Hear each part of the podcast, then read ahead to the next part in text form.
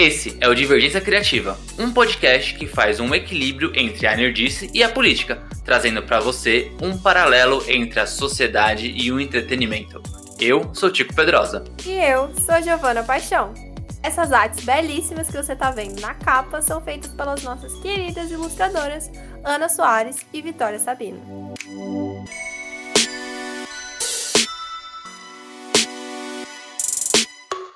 Tico, você era bom em história quando você estava na escola?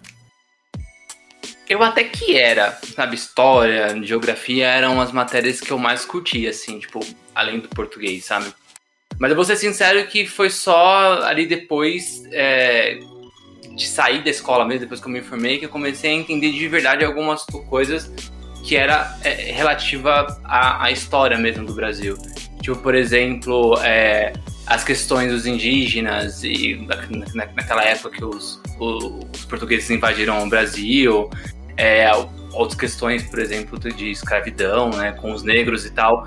Então são coisas que eu só de fato fui aprender mesmo depois. A escola passa de uma forma muito superficial por cima disso e ou mente, né? Tipo, é, os, os indígenas trocaram as terras brasileiras por espelhinhos. É, é. A minha relação com história também é quase essa. Era uma das minhas matérias favoritas. É, eu curtia muito ciências também.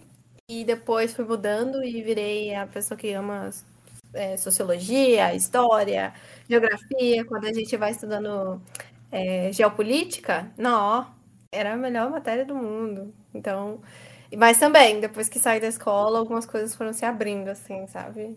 Mas eu acho que é muito mais porque a gente correu atrás disso, né? Acho que chega algumas coisas, algumas informações pela internet e a gente já olha meio desconfiado, vai pesquisar e a gente vai aprendendo.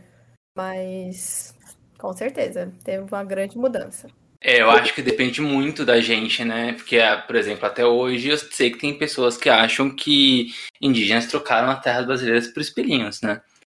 E, uhum. e eu acho que, que, que história é bem isso, né? Como roteirista, eu sei que, que tem como convencer as pessoas, assim, só usando um ponto de vista, né?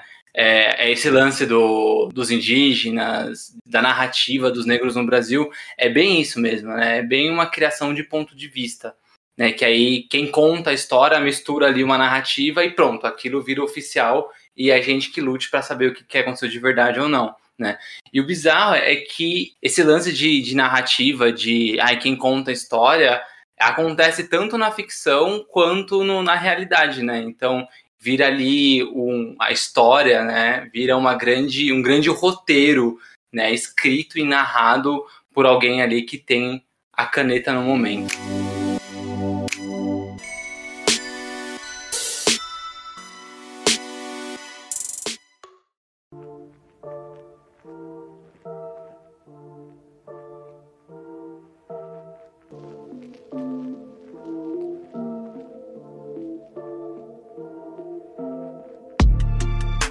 História é um negócio cheio de véu, sabe? Cheio de mistérios, assim, a, a desvendar. Então, para a gente conseguir trazer claridade para essas questões obscuras, né? A gente chamou a Mari Celestino. Ela é historiadora e idealizadora do canal no YouTube História no Papo e do podcast Resenha Histórica. Então, Mari, por favor, adentre-se a essa sala virtual e venha contar o que é história de verdade pra gente. Salve, salve todos os divergencers que escutam o podcast. Eu também já sou do fã clube, já maratonei vários episódios. Peço licença aí para entrar e contribuir com essa conversa de hoje. Todas as considerações que o Tico fez aí na abertura são bem interessantes que a gente vai conversar. Bem, gente, me apresentando um pouquinho para quem está ouvindo, quem que é essa louca que vai ficar falando durante um bom tempo aqui, né? Bem, eu sou Mari Celestino, como o Tico apresentou, eu sou historiadora e sou mestre em História Social pela PUC de São Paulo. Tenho 25 aninhos, minha área de estudo é Brasil Colônia, mas essa especialização em História Social faz com que a gente tenha a capacidade de falar um pouquinho de tudo. Tenho o canal História no Papo, que é uma proposta de uma história que represente mais nós brasileiros, então vai um pouco contra o que a gente chama de história oficial, né, que são dos grandes representantes, dos grandes presidentes, dos monarcas e afins. Então, eu busco sempre trazer uma representatividade e um protagonismo para pessoas comuns, pessoas como Tico, pessoas como a Gil, têm o seu protagonismo na sociedade, no bairro que eles vivem e no modo de enxergar o mundo e de tratar as pessoas também. É isso que faz a história, né? A história é o estudo das pessoas, né? Como elas se relacionam. Então é muito importante cada um de nós, né? Por enquanto é isso, né? E sou uma pessoa levemente subversiva, então aos conservadores de plantão, preparem os seus ouvidos. Eu acho muito difícil ter conservador ouvindo esse podcast, porque se até aqui esse é o episódio 35. Se até aqui ele não desistiu, é porque eu acho que ele não é tão conservador assim, não. É, ele tá querendo é. trocar um pouquinho, né? É, é porque, é. Entre, é porque assim, o que, a gente faz? Entre uma nerdice ou outra, a gente manda, tipo, olha esse Batman aqui, agora olha fora Bolsonaro, sabe? Olha o Homem-Aranha, toma um salve Lula, sabe? Então a gente vai... É equilíbrio aqui. É equilíbrio. A gente vai equilibrando. Então, se o cara tá aqui até agora, é porque eu não sei se ele é tão conservador assim, não. É, você deveria questionar a sua, sua própria identificação aí, social. É que às vezes, às vezes aparece, né? No resenha histórica. Ai, gente, acabei nem falando do resenha histórica. O resenha histórica, momento publi do dia. O resenha histórica, à vontade, faz jabá. É um, é um podcast, é só podcast. O, o História no Papo ele tem um canal no Instagram e no YouTube. Então vocês conseguem ver toda a minha beleza e meus dentes brancos sorrindo para vocês. O, o Coisa Histórica é só voz mesmo. Eu faço com mais sete amigos aí da graduação de História, que também são professores, né? São historiadores.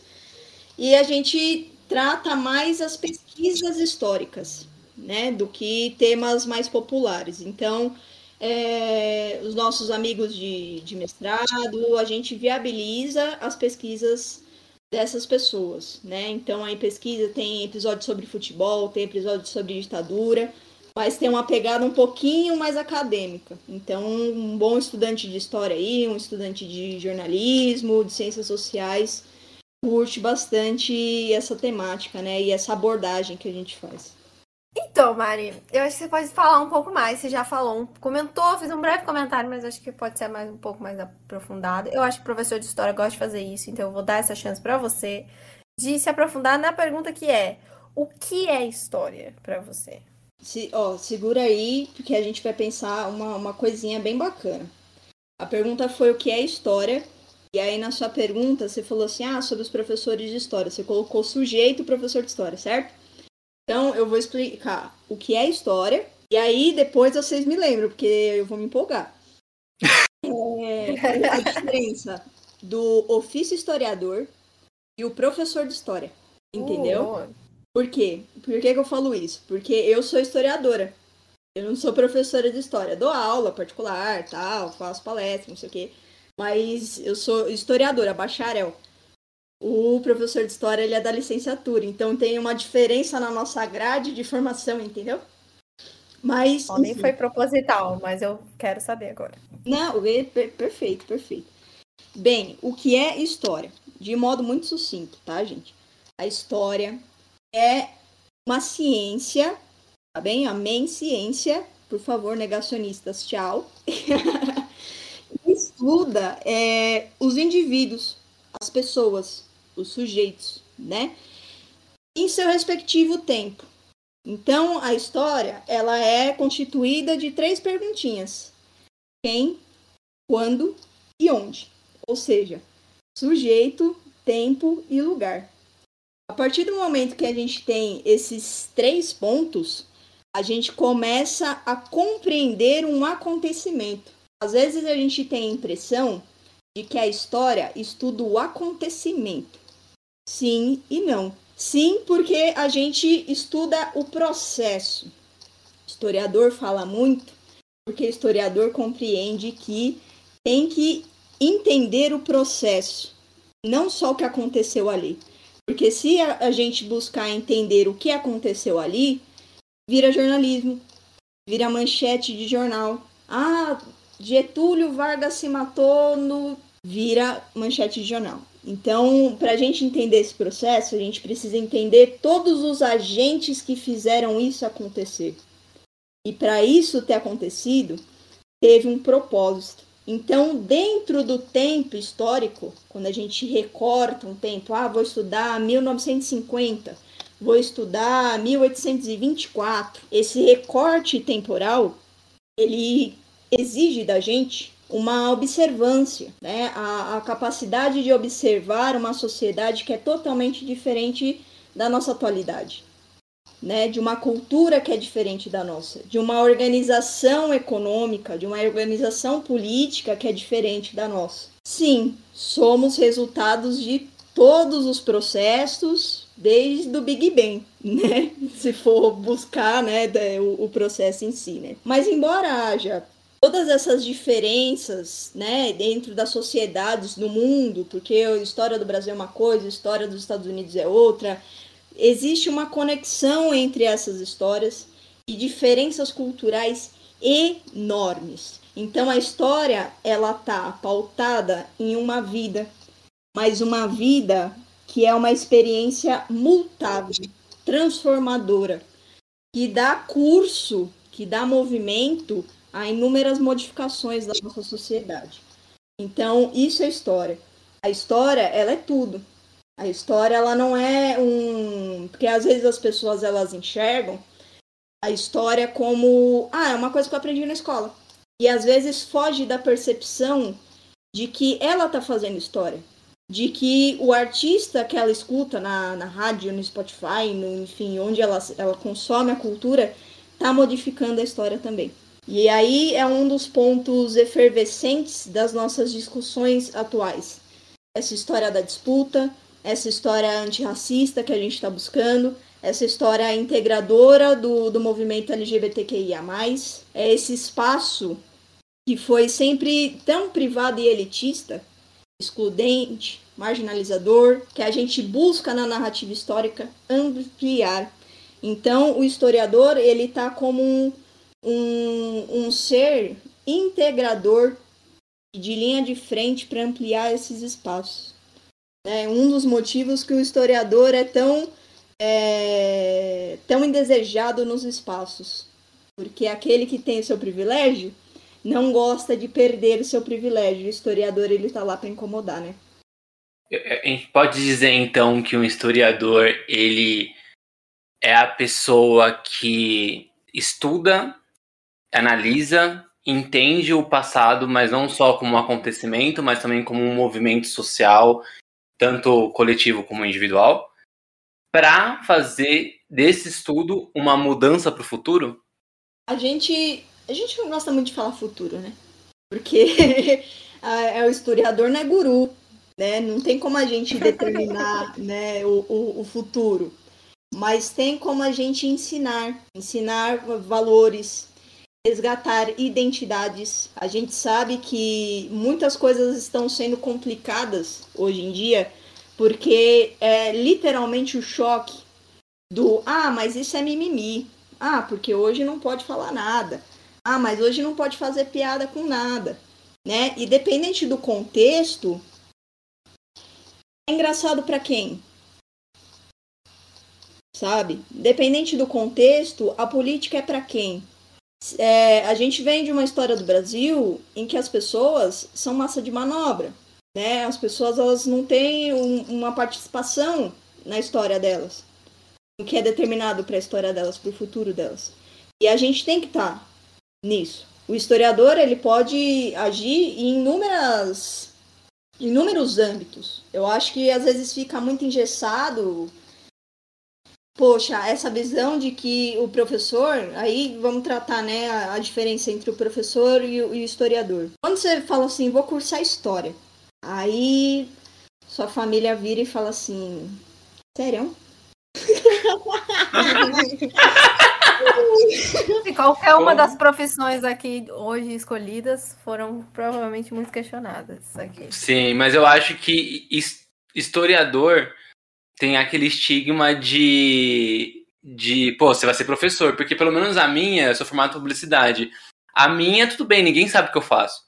Então, não, tem, não tem nem preconceito, porque eu não consigo explicar para minha mãe o que eu faço. Pra minha avó, então, muito menos. Teve uma vez que eu fui mostrar para minha avó um, um anúncio né, que eu tinha escrito, né, eu trabalhava como redator na, na época e eu tinha escrito um anúncio, e aí fui mostrar para ela, e ela falou assim, nossa, você fez a revista inteira? Eu, eu, não, é, o anúncio. Ah, a matéria que tá aqui. Aí eu, tá bom. Deixa. É. é, e às vezes é, é, fica assim, ah, mas você vai, você vai fazer o quê? Você vai dar aula na escola? Com, tipo, como se isso fosse tão medíocre. E fala, não, tá, e se eu for dar aula escola? Você não frequentou uma escola? Você não valoriza um professor? Então a gente já tem um, um problema social aí, de não saber valorizar a educação. Ponto 1. Um. O professor é aquele que professa os seus conhecimentos. A figura do professor, não, não só do educador, aí eu vou trazer uma, uma perspectiva de professor meio método Paulo Freire, né? Que é dessa educação libertadora, dessa educação crítica, dessa educação que vai colocar a cacholinha para funcionar. E aí, quando a gente tem a história na escola, você não está aprendendo uma coisa crítica. Você está aprendendo um conteúdo socado em duas vezes na semana ali, né? Porque, gente, pensa assim, que língua portuguesa, que é difícil, a nossa língua é difícil, a gente tem aula todos os dias na escola. Tem aula de língua portuguesa, tem aula de literatura, tem aula de redação. E mesmo assim a gente não aprende assim tudo. Quem dirá história? Quem dirá geografia? Quem dirá filosofia? Então, quando a gente aprende essa história, existe um problema no ensino que é a questão da aproximação. Essa aproximação faz com que a gente não veja sentido na história. Ah, porra, mas o que, que eu vou aprender? O que aconteceu lá no, na Guerra dos Confederados no, nos Estados Unidos? Por que, que eu vou aprender a Revolução Bolchevique lá na União Soviética? Por que, que eu vou aprender o, a colonização no Brasil? E é válido esse questionamento, porque o nosso plano educacional parece que não tem vínculo, não deixa a gente ter vínculo com esse acesso ao passado. E a gente tem acesso ao passado. E aí o professor, ele tem essa missão de conseguir dialogar com a, a formação de identidade e pertencimento do aluno em relação à sociedade que ele vive. É saber integrar ele, aluno, aprendendo a ciência com os acontecimentos que vieram antes do nascimento dele. E por que que isso é importante? Porque a gente, a gente não vive numa grande anarquia. A gente não vive numa alta gestão. A gente vive dentro de um plano político que existe uma hierarquia, a hierarquia social. Existem pessoas poderosas, de muito dinheiro, as pessoas de família, né, aquele sobrenome de família que todo mundo conhece, que às vezes está no poder há 300 anos, né? E a gente tem é, é, várias estratificações na nossa sociedade. Né? Então, quando a gente fala desse acesso ao passado, é entender que esse projeto de hierarquia, do que você vai aprender, do que você vai ser, foi astuciosamente elaborado para você seguir as ordens dessa sociedade. E isso a gente pode entender porque existe uma constituição, existe uma moralidade, existe a noção do que é certo o que é errado, existe um aparato policial que a gente pensa na, na segurança. Então, existe todo um plano para seguir. Né? E aí, quando a gente encontra a história na sala de aula, é exatamente isso. A gente entender todo esse processo histórico que levou a gente estar tá até aqui. Agora, o historiador, o historiador, ele já é um pouco mais. É, ele gosta de um ferrão uma bala, uma bala na agulha, né? De esquentar ali a lança. Porque o historiador ele vai cutucar o passado, vai reescrever a história, vai levantar outras perspectivas de narrativa para enxergar essa história do passado, né? Vou dar um exemplo simples, tá? que está no meu canal, inclusive. Dom Pedro II. Tá rolando uma novela na Globo chamado Nossa. Nos Tempos do Imperador. Vergonha demais essa novela, gente. Pelo é. amor de Deus. É, mas tá, tá rolando, tá rolando. Então, assim, ali tá voltado para a figura do Dom Pedro. Tá? Não vou problematizar a questão da, da novela, as críticas à novela, mas eles fizeram uma novela em cima do imperador, certo? Da figura do Dom Pedro. Assim como na escola, a gente aprende a figura do monarca, o que ele fez, né? Como que foi até final. Ah, e aí no final, aí tem lá a Princesa Isabel, tá casando com o Codidor, que vai ser uma coisa que vai aparecer depois, a abolição da escravidão e não sei o que, todo esse processo. E as pessoas que estavam na sociedade? Uma, uma pessoa muito expressiva, que é dessa época, se chama Rebouças. Engenheiro André Rebouças, que é a Avenida Rebouças, né? Que tem na, é, na zona oeste de São Paulo. O Rebouças era um homem negro que atingiu o academicismo na época, né? A gente pode contar a história do Império através do Rebouças. A gente pode contar a história do Império ou da independência do Brasil na época do Dom Pedro I através da Maria Quitéria, que era uma combatente também, uma mulher negra, né? Que estava dentro do exército, que se vestiu de homem para entrar no exército, para defender um ideal de construção de, de brasilidade, né?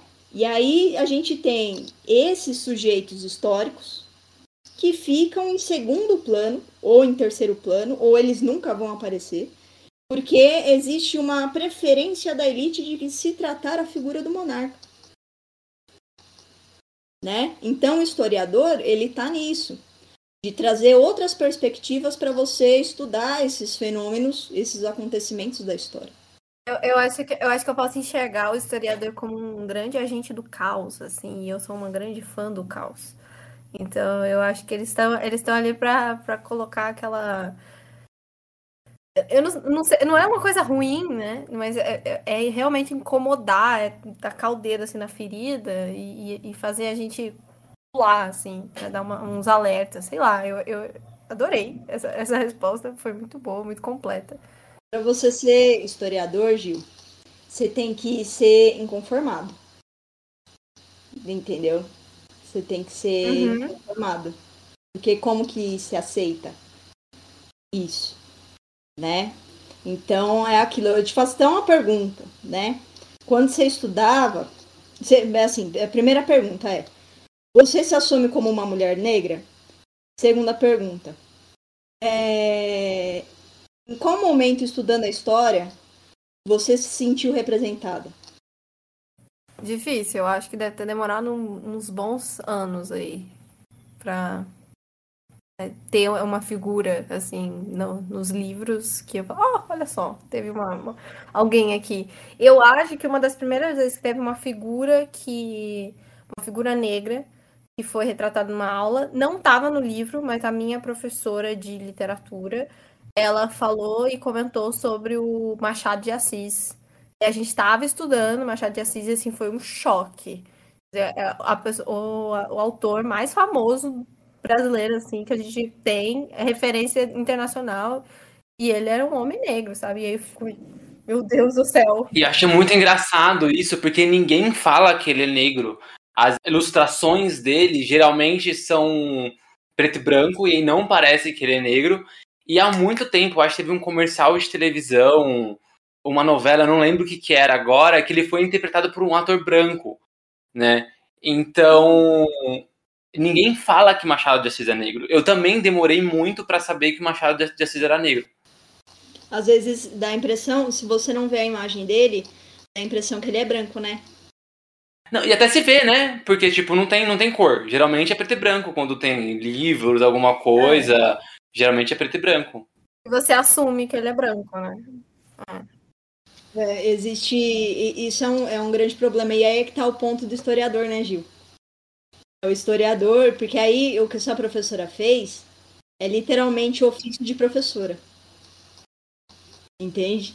de trazer a aproximação para as pessoas do senso crítico, né, em cima disso, porque o, o posicionamento que o Machado de Assis tem é um posicionamento, não vou falar de elite, né, assim, nossa, que cara elitista, meu Deus do céu, mas ele tem um, um ele atinge um grande patamar na sociedade.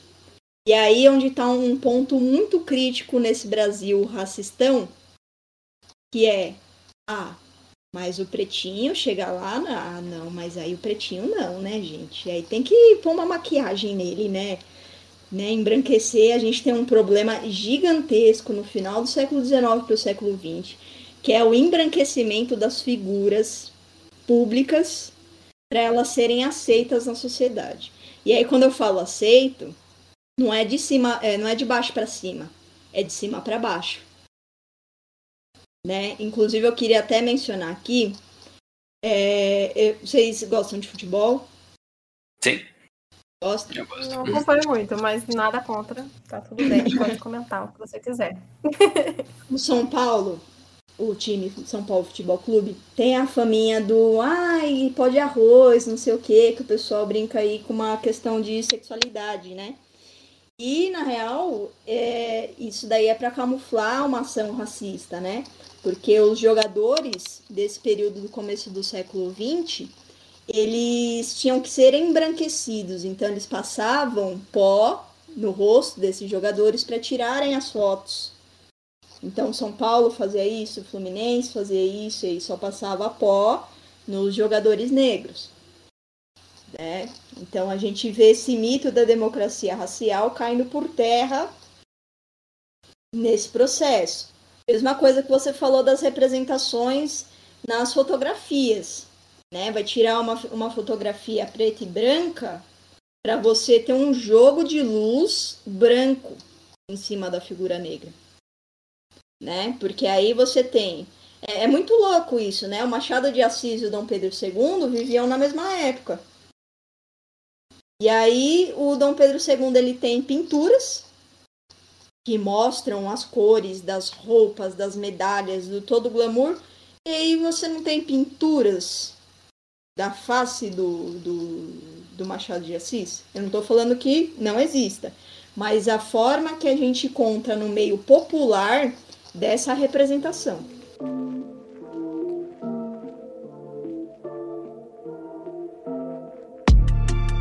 Outra coisa que eu, que eu enxergo como história, e aí você pode me corrigir caso eu esteja equivocado, é que a história ela serve bastante como. É, é uma espécie de guia é, das coisas que a gente ainda vai acontecer. Tipo, é, das coisas que a gente vai fazer como sociedade, né? Dá para entender mais ou menos para onde as coisas estão indo. É, eu acho que só para exemplificar de maneira bem simples para o pessoal que está ouvindo, é, alimentos, por exemplo, né? A gente só sabe que alguns alimentos podem ser ingeridos, né? E outros não, porque provavelmente alguém fez o registro sobre isso. Ah, esse elemento, ah, esse cogumelo pode comer, esse cogumelo não pode. Esse mata e esse e esse é esse é shimeji, sabe? Então alguém fez o registro, né? É, outra, outro exemplo, né, é quando a gente pega regimes que flertam com a ditadura, por exemplo. A gente consegue entender como o, o governo está caminhando para alguma coisa parecida com isso, tipo agora no Brasil, que enfraqueceu muito, mas você viu que toda hora flertava ali um pouco com o fascismo, porque a gente já viu isso acontecendo em outros países e a gente sabe como é o modus operandi disso, né? A minha pergunta sobre isso é: se a gente consegue olhar para trás, né, e conseguir ver como é que vai acontecer né, no futuro, e também a gente tem um registro né, desse, de, do que aconteceu, por que, que mesmo com o registro, até hoje tem gente que, sei lá, é fã da Alemanha nazista, é fã da Itália do Mussolini e de qualquer outro regime fascista e que fizeram tantas pessoas sofrerem? Porque é um idiota, né? acabou, acabou. É isso, o episódio de hoje encerra por aqui. Esse foi o episódio, gente. Foi a melhor resposta que a gente teve até, até hoje. Obrigado. Cortes do Divergência. É esse corte que a gente vai usar. Beijo, tchau, galerinha. Valeu. Vamos lá, você levantou dois pontos importantes. Primeiro das fontes, que é o registro, né? E a questão do, do autoritarismo. Bem, vamos lá. Questão das fontes históricas, né? É muito importante, o historiador não tira as coisas do além, né? A gente não, não faz uma mesa branca e faz contato com o espírito que morreu, tá ligado? para saber o que aconteceu. A gente levanta arquivos, né? E aí o que, que é, é importante a gente pensar? É aquilo que eu falei. Quem, quando e onde. Né? A fonte, ela tem. A gente só vai ter esse, esse acesso se a fonte fornecer isso para a gente. Né? Então a gente tem os arquivos, os arquivos documentais, né, sobre a cidade. Então, tipo, até registro de óbito, tá, gente? É, um, é uma fonte histórica, né? Jornais são fontes históricas, pinturas são fontes históricas. Muitas coisas são fontes históricas, né? E aí a gente, o, é, esse ofício do historiador é saber articular essas fontes, saber analisar, saber levantar, né? E estabelecer um diálogo entre o que a gente tem de conhecimento científico produzido da época com porque o, conhecimento, gente, o mundo muda, a sociedade muda, o conhecimento muda também. Ele se amplia. Quando a gente entra numa faculdade de história, a gente estuda diversas escolas de história, de linhas de pensamento para entender a como que em mil, em, é, no século XIX como que os historiadores do século XIX pesquisavam sobre o século XV, o que é totalmente diferente da forma que a gente faz hoje. Então, essas fontes históricas são registros científicos extremamente válidos para a gente levantar essas histórias. Não é invenção. Isso eu quero deixar isso bem claro. Não, a história não é uma invenção ela existe. Pode ser o negócio mais absurdo que você discorde, mas eles fizeram a narrativa pautada em cima de fontes. Ponto. Por mais complicado que isso seja. Tá? Em termos teóricos, é isso. Bem, você levantou a questão da ditadura, né? A questão do autoritarismo. O autoritarismo é uma das formas de poder Aconteceu em muitos lugares do mundo, inclusive na figura de reis. O autoritarismo ele não está engessado na figura do ditador. O autoritarismo ele pode ser detectado em qualquer tipo de sociedade, inclusive dentro da sua casa. O autoritarismo ele trata a, o comportamento e eu, acho que o ponto central é o comportamento de uma pessoa. Uma pessoa que é marcada por inseguranças é uma pessoa que busca o controle. Então, tudo para ela ali, ela tem que estar tá no seu no seu máximo controle para que a vulnerabilidade dela não se sobressaia na sociedade. Então, ela é autoritária, ela é mandona, é, as convicções dela são irredutíveis, né? ela é orgulhosa, ela é essa figura autoritária. Às vezes um pai pode ser autoritário, a mãe pode ser autoritária, o seu gerente no trabalho pode ser autoritário.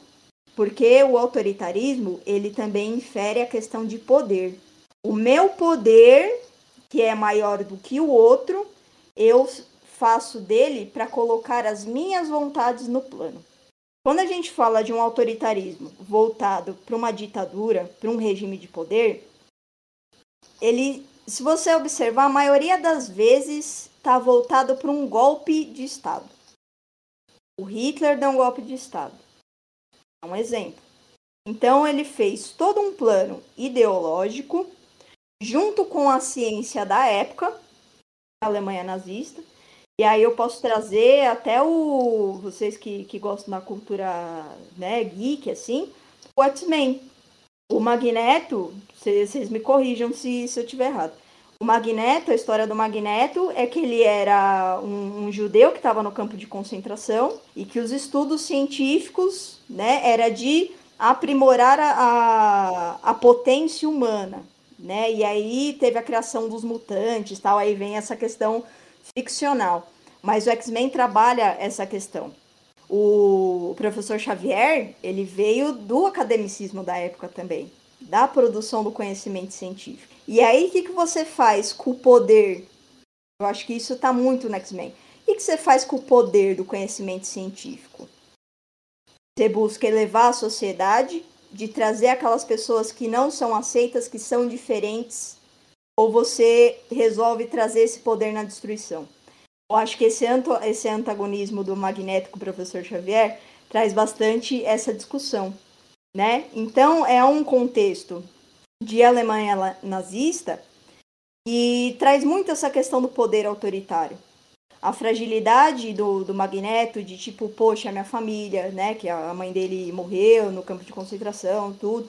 Ele traz dores na vida dele que ele resolve com o poder em cima disso, com a destruição em cima disso.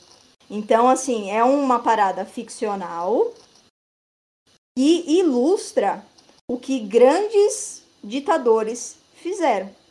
De trazer esse grande poder numa fissura. Isso é interessante isso. A história ela conversa muito com a psicologia. Né, onde estuda a, a psique do, do, do, do sujeito, né, do que, que ele faz com a sociedade. Porque se você coloca um megalomaníaco no, no poder, você só vai ter caos e destruição em cima do, autori no, do autoritarismo dele. Então, esses golpes de Estado, eles vêm com uma ideologia para brincar exatamente com o sentimento da população. A Alemanha nazista, ela estava, a Alemanha em si, né? Ela estava num processo de pós-guerra, de unificação, uma crise inflacionária gigantesca, que foi um, um governo que falou assim: não, a gente vai construir uma nação poderosa. Meu, se você tá na merda, você não quer ouvir isso do seu representante político? De tipo, não, agora a gente vai pra frente. Mari, mas nem precisa estar tá na merda. Não precisa estar tá na merda. Basta ouvir isso. Olha o que aconteceu em 2018. O Brasil não tava na merda. O Brasil não era uma Suíça tá? Eu tenho plena ciência disso, tive vários casos de corrupção acontecendo. Eu não sou burro, sabe? Mas, tipo, mas não tava na merda. Como assim não tava, Tico? Ela, a menina queria ir pra Disney e a Dilma não deixou ela ir. Tava 2,30 o dólar, que absurdo, ela não conseguia ir pra Não dava, não. O Brasil tava quebrado. Não dava. E a gente vem disso, né? Aí, em termos de Brasil. Bem, é o primeiro ponto, né? De entrar pro Brasil. Por que, que as pessoas flertam com isso? Frustrações pessoais. Frustrações pessoais. De você querer ser alguém na sociedade. Você querer aparecer na sociedade, da sua opinião valer na sociedade.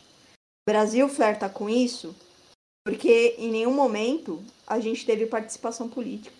Como que sua, sua, sua opinião na sociedade vai fazer valer? Então você vai eleger uma figura que imponha o que você o que você acha que você está pensando por você.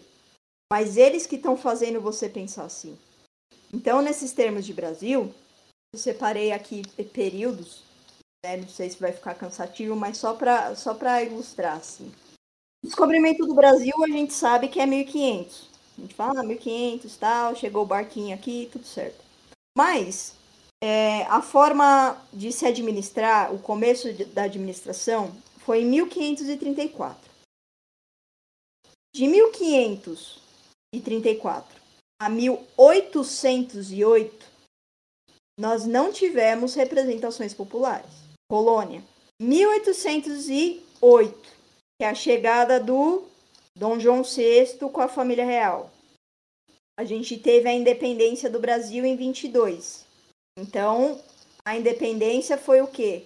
Uma forma forjada de iludir a população. E ela seria emancipada de Portugal. Mas o filho do português estava regendo o Brasil, onde não teve participação popular na escolha do representante político.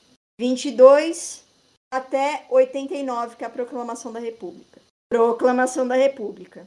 Golpe militar. De o Marechal Deodoro era amiguinho do Dom, Pedro, do Dom Pedro II, tá? Não imaginando que ele não era. Da... Ah, uma figura nova. Uh, figura nova, gente, vamos, é agora. Não. Marechal Deodoro é aquele cara que era deputado há 30 anos e que ia, ia colocar a nova política. Marechal Deodoro participou da Guerra do Paraguai e ele era uma figura imperial, né?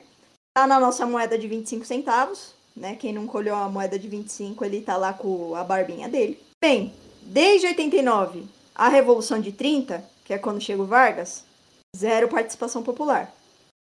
Revolução de 30 é um novo golpe militar. Zero participação popular. Vai até 54. Gente, olha isso. Então, assim, eu tô falando de 1534. A gente chegou em 1954. Não teve participação popular ainda. Aí a gente tem a morte do Vargas. E aí rola processos indiretos de eleição, que tem o JK, tem o, João Goulart, tem o Jânio Quadros tal. Aí vem 64. A gente tem 10 anos de uma democracia bem entre aspas, Aí vem 64 até 85. Tico, você nasceu em que ano? 90. 90. Cinco anos de Brasilzinho na, na redemocratização. E aí, gente, a gente enxerga que são 451 anos sem participação popular versus 35 anos de democracia. Aí eu pergunto para vocês, nós brasileiros e as gerações passadas, nossos pais, nossos avós, nós conhecemos outra coisa além de autoritarismo? Até o Abed agora, né? É. Aí a gente fala assim: ah, não, mas agora são 35 anos de democracia. Democracia, agora tá tudo certo. Não, porque existem diversas é, formatos de democracia. Né? Eu trouxe aqui para vocês três tipos de democracia. Uma é a democracia brasileira. Primeiro, a gente pensar no formato da democracia liberal. A democracia liberal, ela traz os princípios do liberalismo. Quem não sabe o que é liberalismo, eu falo para vocês. Liberalismo é o capitalismo. Simples, simples. Essa democracia, ela faz com que o Estado não faça intervenção na economia e nem nos direitos do cidadão. Então, é uma democracia onde as pessoas têm o pleno direito de montar sua empresinha, de fazer suas coisinhas, uma coisa para você se expressar na sociedade sem intervenção do Estado. Ou seja, a moral do Estado, que o Estado, é, a ideologia do Estado não entra nessa democracia. Então, é um Estado laico, onde não vai ter a religião influenciando na política. Tem outra democracia também, que é a social-democracia. A social-democracia, ela prega a igualdade social, a liberdade entre as pessoas e a justiça dentro da sociedade. Uma justiça que não trabalha com privilégios. Né? É uma justiça que analisa os casos, né? Mas é um regime que também apoia a intervenção do Estado. É um Estado que regulamenta a máquina pública, as esferas da política, mas ela é um pouquinho é, pensa mais na sociedade. E tem a democracia do Brasil. A democracia do Brasil se chama democracia participativa ou democracia semidireta. Então é um momento que as pessoas escolhem seus representantes políticos, o seu respeito, né, que a gente vota, faz o nosso mandatinho ali, bonitinho. Só que essa democracia, ela pode contar com a participação popular em certos momentos. Esses certos momentos não quer dizer que é sempre. Então a gente tem um, um exemplo disso no impeachment da Dilma. No impeachment da Dilma, o que, que acontece? A Dilma ela vira e fala assim: não, vamos fazer eleição, eleições livres. Olha a democracia aí. Esse é o ponto da democracia. onde você convoca as pessoas. Não tá bom comigo? Então, deixa as pessoas escolherem o próximo. O que, que eles fizeram? O que, que o Estado fez? Né? Lembrando que o Estado não é só o presidente. É, a máquina pública não é só o presidente. O Estado pegou e falou assim: não. O povo não. O povo te colocou aqui. A gente não quer o povo. A gente vai escolher. Então vai pitimar e vai colocar o vice. E aí eles se valeram do discurso, olha a manipulação do povo. Olha a manipulação das massas. Não, mas se votou na Dilma, votou no Temer também. Então a gente vai pitimar porque é vontade do povo ter o Temer também. Porque ele tá como vice. E aí eles fizeram. Eu assisti isso ao vivo da TV Senado. Eu também assisti, foi uma das coisas mais horríveis que eu vi na minha vida, assim, tipo, é constrangedor e, e, e dá um. um... É, é, ruim você ver as pessoas, os deputados, os senadores falando né, de dias diferentes, mas as sessões deles é ruim, gente. Você sente um, um peso naquilo, você fala, mano, isso não é certo sabe? E assim, não é nem. Eu não, tô, eu não vou nem entrar no mérito de que foi golpe ou não, porque foi. Mas eu não vou nem entrar nesse mérito aqui tá? Mas é só, é só uma questão de que você vê pela expressão deles e pela narrativa deles, cara, o que o Cunha falou lá na frente, que Deus tenha piedade dessa nação. Tipo, mano, o que, que você sabe que vai acontecer? O que, que você sabe que tá acontecendo que vai, sabe? Tipo, ó, olha a frase que os caras usavam. Nossa, é, é, é, muito, muito sombrio, muito sombrio. Eu acho que uma das coisas mais, mais impactantes também que eu assisti, e eu ainda era mais. Ixi, faz um tempo isso aí, né? Mas era bem mais, mais nova. E aí eu lembro dos gritos, que eles falavam aos berros, assim, votando. E isso me assusta. Eu odeio gente que grita. Eu, eu, eu tenho pavor de gente que fala gritando. E aí eu, eu cada, cada coisa eu ficava assim, tremendo. horrível, horrível, foi horrível. E um cara no meu trabalho super comemorando, porque a gente assistia, assistia no computador, tipo, que nem é Copa do Mundo, sabe? E, e, tipo, e o cara, tipo, super comemorando, eu olhando aquilo, eu falei assim, nossa, mano, que, que foda. E um cara, tipo, é, não dando juízo de valor para religioso, porque eu acho que isso não tem nada a ver, tem pessoas muito ruins religiosas, e tem pessoas muito boas que são ateus, mas, tipo, o cara super religioso, né, e, e, e comemorando aquilo. Eu falei assim, mano, você não faz ideia do que tá acontecendo. Isso é ruim, sabe? Mas sei lá, bom, voltando. Não, e aí é, é, e é isso mesmo, sabe? A gente, é, a gente pode ter a nossa opinião sobre o processo. Isso é, é muito importante de falar. Nós podemos ter a nossa opinião sobre o processo. Não importa se você seja a favor ou contra o impeachment. As opiniões elas podem ser dadas, e serem respeitadas. Isso é muito importante isso falar, porque às vezes, às vezes não, né? O que a gente encontra muito na nossa sociedade é que as pessoas elas querem que se faça valer a opinião delas. Isso é um caráter autoritário. Isso é reflexo de uma sociedade que só aprendeu com a ditadura, estudou na ditadura, e só sabe ver a hierarquia de cima para baixo, né? Então, aí você vê, aí isso que a gente está usando, né? A gente está fazendo uma análise histórica desse processo de impeachment, né? Aqui agora. Ah, o PMDB, na época, combinou os votos para impeachment a Dilma. Lembrando que o PMDB era uma aliança partidária com o PT, né? A Cátia Abreu, ela votou contra. A opinião dela, ela não queria que a Dilma fosse impeachmentada que, que aconteceu com a Katia Abreu? Foi expulsa do partido. Isso não é um caráter autoritário? É. Porque foi excludente a opinião dela em relação ao que o poder, a máquina pública queria naquele momento. É, então veja, o autoritarismo ele não está só no homem de farda, ele está no terno e gravata. E aí isso vem, aí a gente puxa para o povo, as pessoas no Brasil. O termo cidadania é todo mundo que pode ter cidadania, exercer cidadania no Brasil. A cidadania é para todo mundo. A nossa cidadania é consolidada. Não é. Tem um, um autor, chama José Murilo de Carvalho. Ele é um historiador incrível, tem obras maravilhosas. E ele estava estudando um tempo, ele, né? E aí ele falou assim: Meu, a cidadania do Brasil, ela não é consolidada. A cidadania no Brasil é um objeto em construção. Por quê? Porque a cidadania ela está sempre atrelada às representações políticas.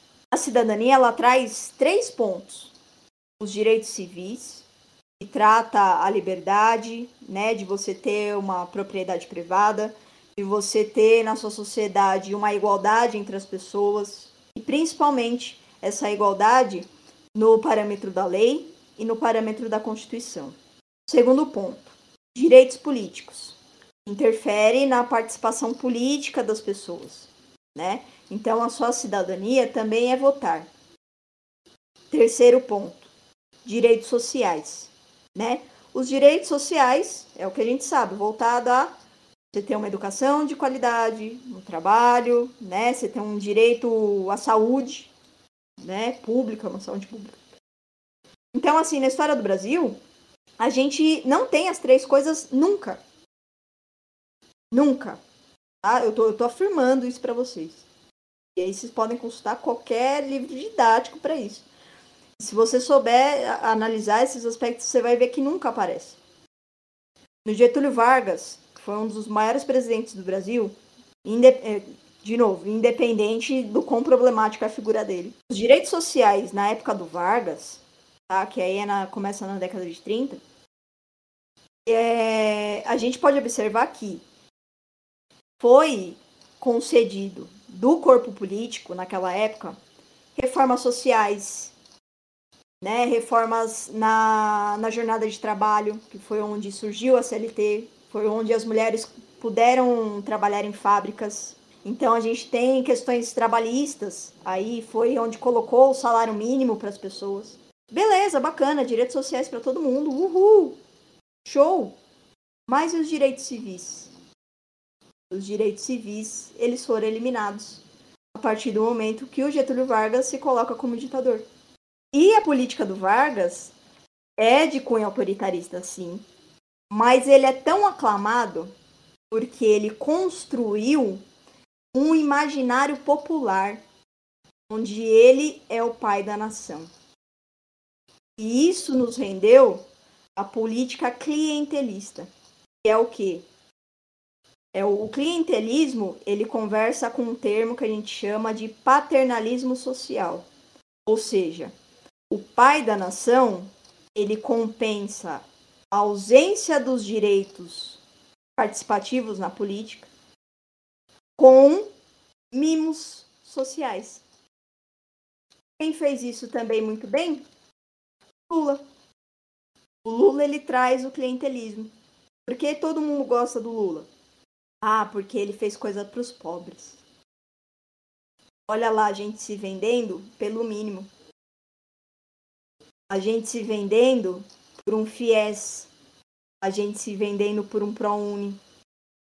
O que é muito bom, eu não estou falando que é ruim isso, mas a reforma que o Lula trouxe de colocar a, a sociedade, as, as camadas mais baixas da nossa sociedade, as camadas periféricas, dentro de lugares elitistas, fez com que isso rendesse para as pessoas uma gratidão Olha lá o papai, ó. Olha o que o papai fez pra gente.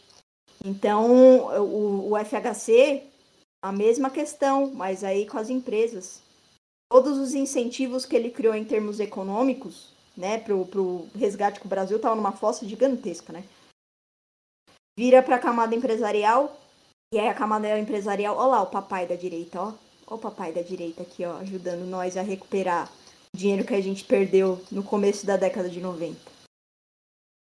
E aí dá, dá as tretas da sociedade. Só que aí o gado, os dois lados, é, três, né? Da direita, da, do, do centro e da esquerda, fica brigando para quem eles vão ser clientes. Para corresponder a um paternalismo social. E é paternalismo. E aí a gente busca a figura da Dilma. Porque se fosse um maternalismo social, a Dilma não seria impeachmentada. Resposta pelo qual a Dilma foi impeachmentada por muito menos e o Bolsonaro faz o que faz e ninguém coloca o governo dele em xeque. Porque ele é o papai da sociedade.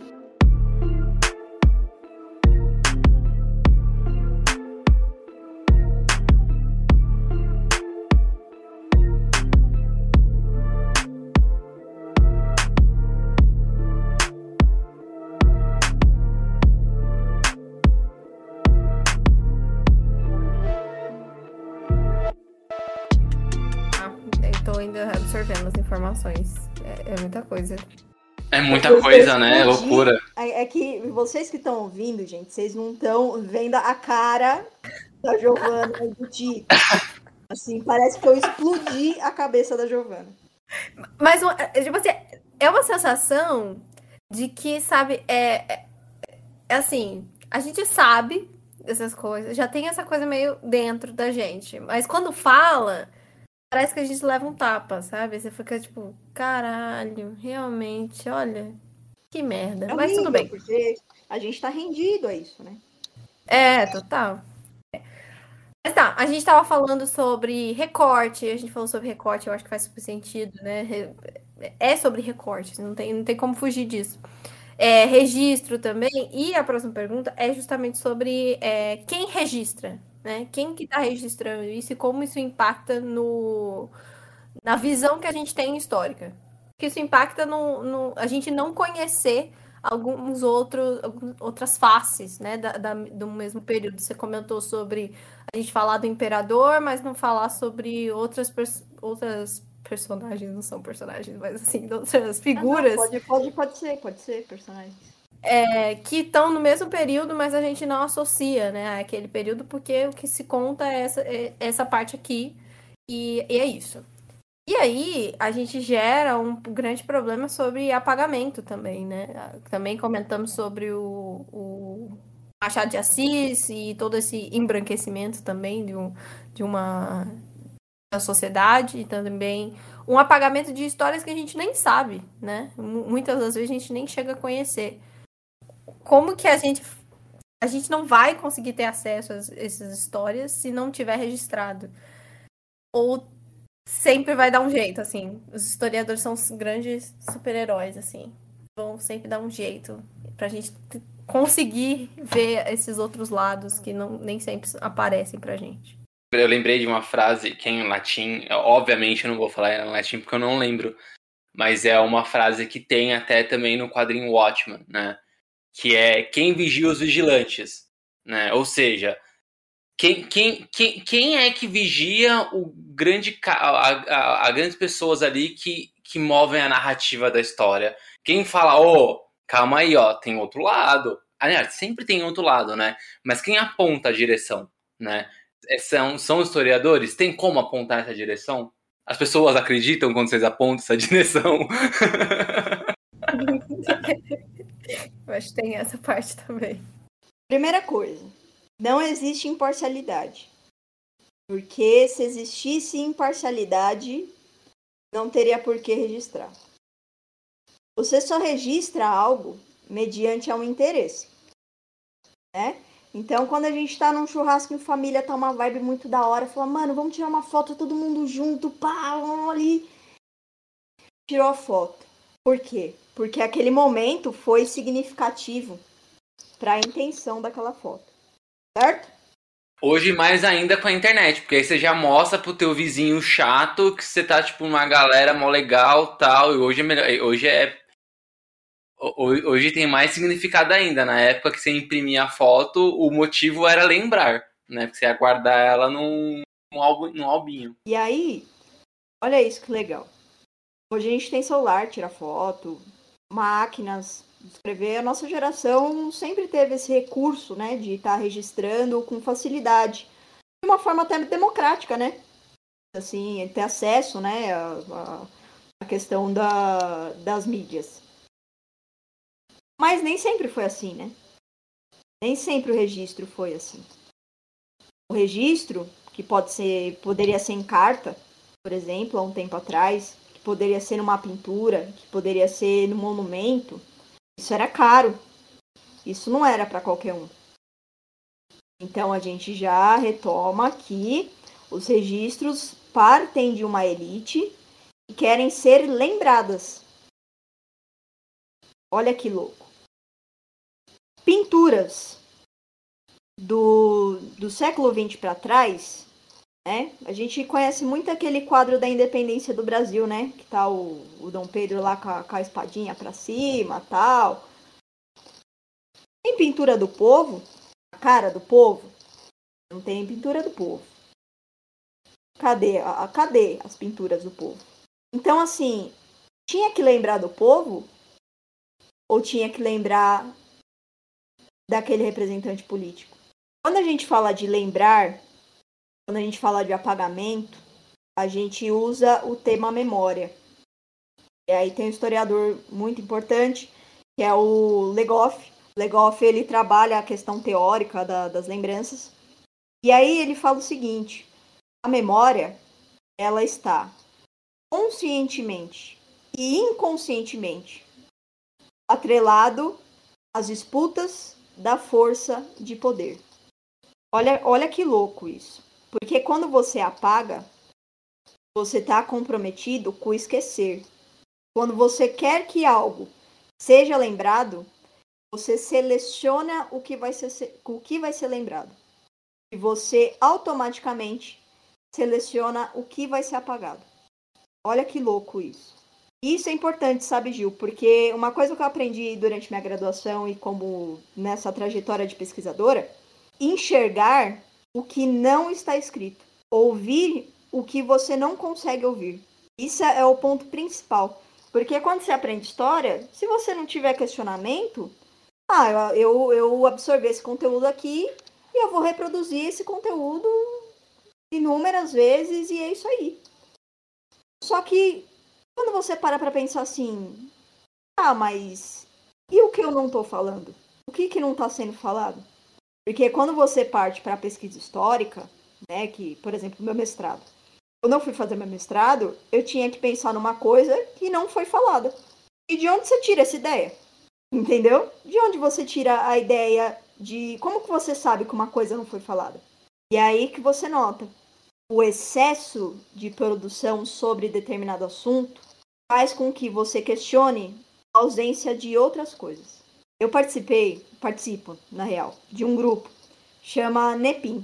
É lá da, da FSP e eles estão com uma pesquisa sobre memórias negras né, sobre territórios negros em São Paulo. E aí é um grupo de arquitetura e eu entrei como historiadora lá para ajudar numa pesquisa sobre o bairro da Vila Matilde. E reconhecer o bairro da Vila Matilde como território negro. E aí com o grupo, o que, que eu virei para eles e, e falei assim, olha gente, quem estuda a decolonidade, né, já sabe que tem que se ter uma narrativa alternativa. Que a gente tem que contar a história de outra forma, de outra perspectiva, a partir do negro. Se a gente não tem uma representação política negra, como que a gente vai contar isso? E aí onde está o problema das fontes, Gil. Pessoa que não foi alfabetizada, queria escrever, qual que é o registro que a gente tem dessas pessoas? Então, quando eu comecei a pesquisa, eu não achava fotografia, por exemplo, das estações de trem, né, que foi o, o assim, o, o, principal fator, né, é a construção das linhas de, de trem da época.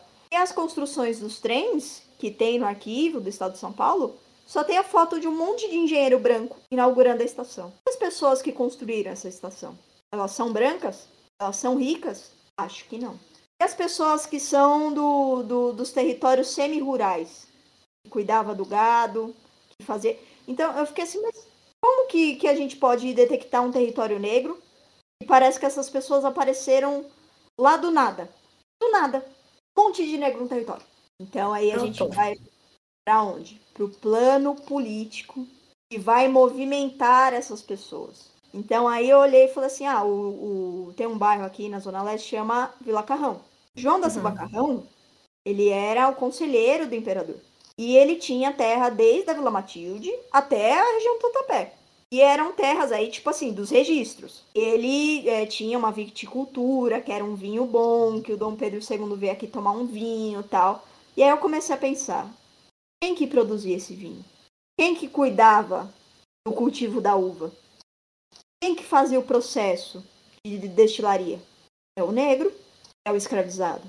É aquela história, né, de que esses grandes edifícios que você vê em bairro nobre, jardins, sabe, prédios enormes, duplex, triplex, quem é que coloca a argamassa?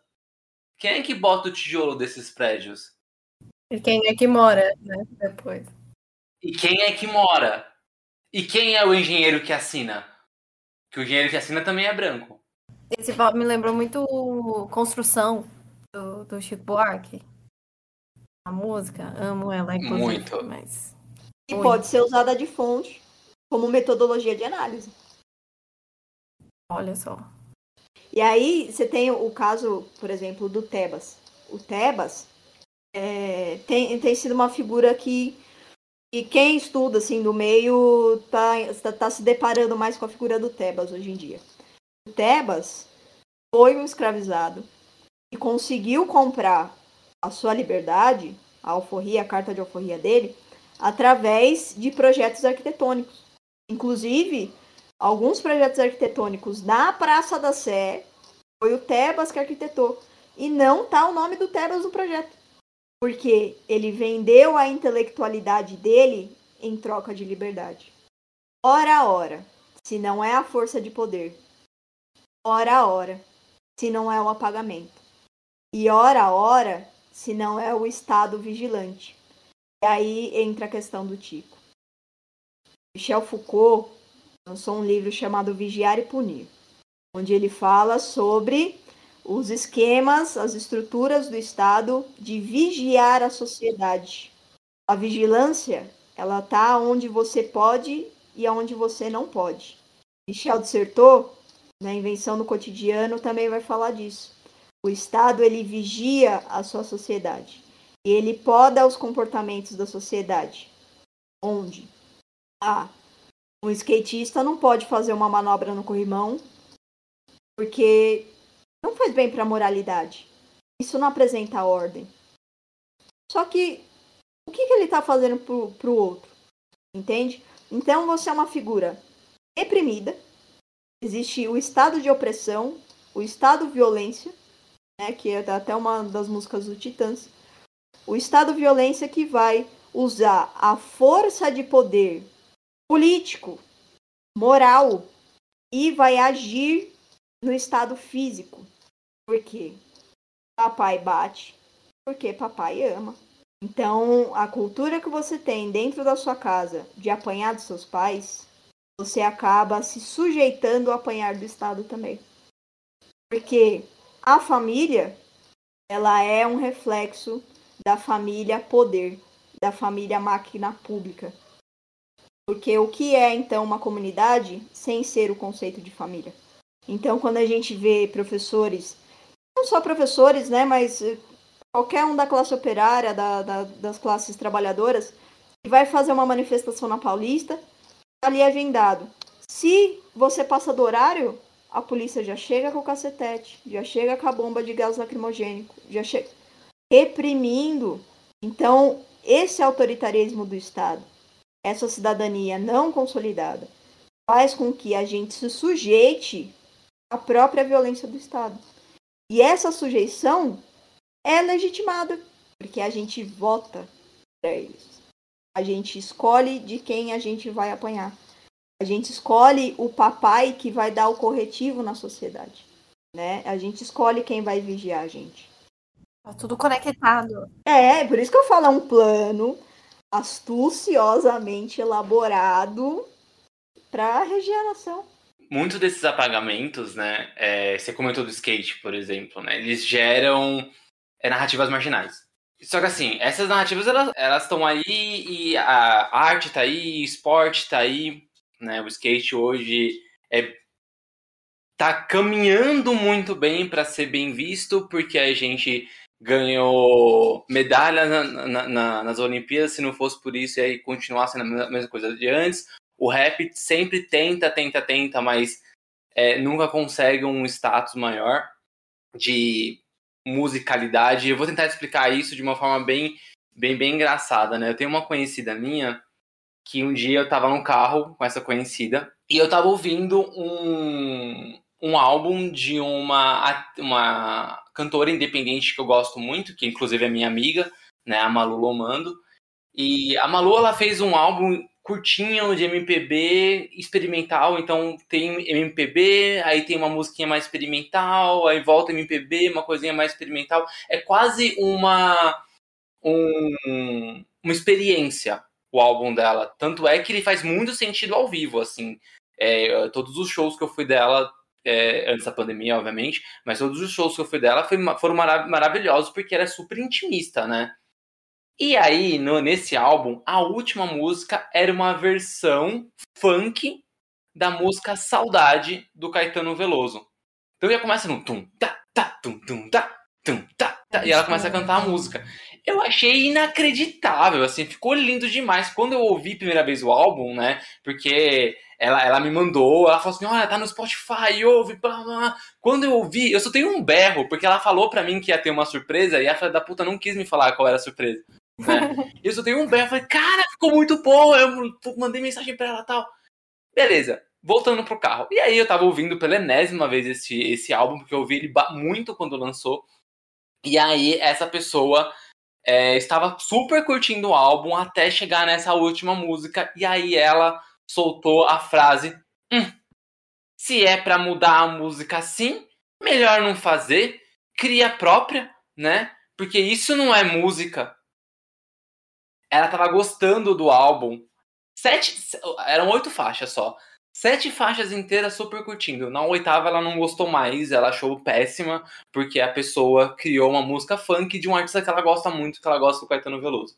A grande questão é, para essa pessoa que estava no carro comigo, é, funk, rap, não é música. Né? Ela mesma falou que isso não é música.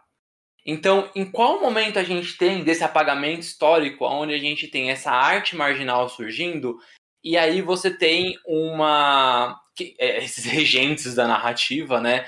Que definem o que, que é arte, o que, que não é, o que, que é esporte, o que, que não é, o que tem que ser feito, o que, que não tem que ser feito. E aí vem a grande pergunta também, né, nesse meio do caminho. O que, que veio primeiro? O ovo a galinha, né? Mas o que, que veio primeiro?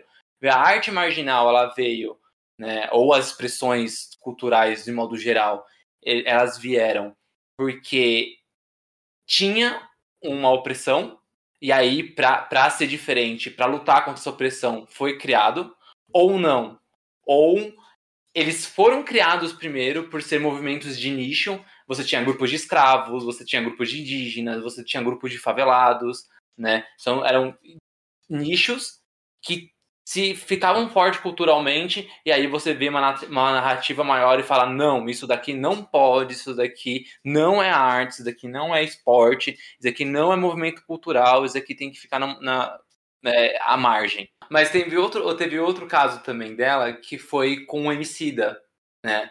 Que a gente estava ouvindo Principia, e a Principia, acho que era, eu acho que é a primeira música do álbum Amarelo dele termina com uma, uma fala do pastor Henrique Vieira. Quando ela ouviu, ela falou: Nossa, que lindo, que não sei o que, que não sei o que mais. Nossa, ah, Emicida, nossa, não, não conheço. E a gente foi ouvindo a, a, o álbum. Quando chegou numa. Da... Tem duas músicas mais porretas só do Emicida nesse álbum. Ele tá bem mais, mais de boas. Quando chegou em uma das músicas porretas, eu pediram para eu mudar. É, é, Eminência Parda, eu acho que essa é a mais.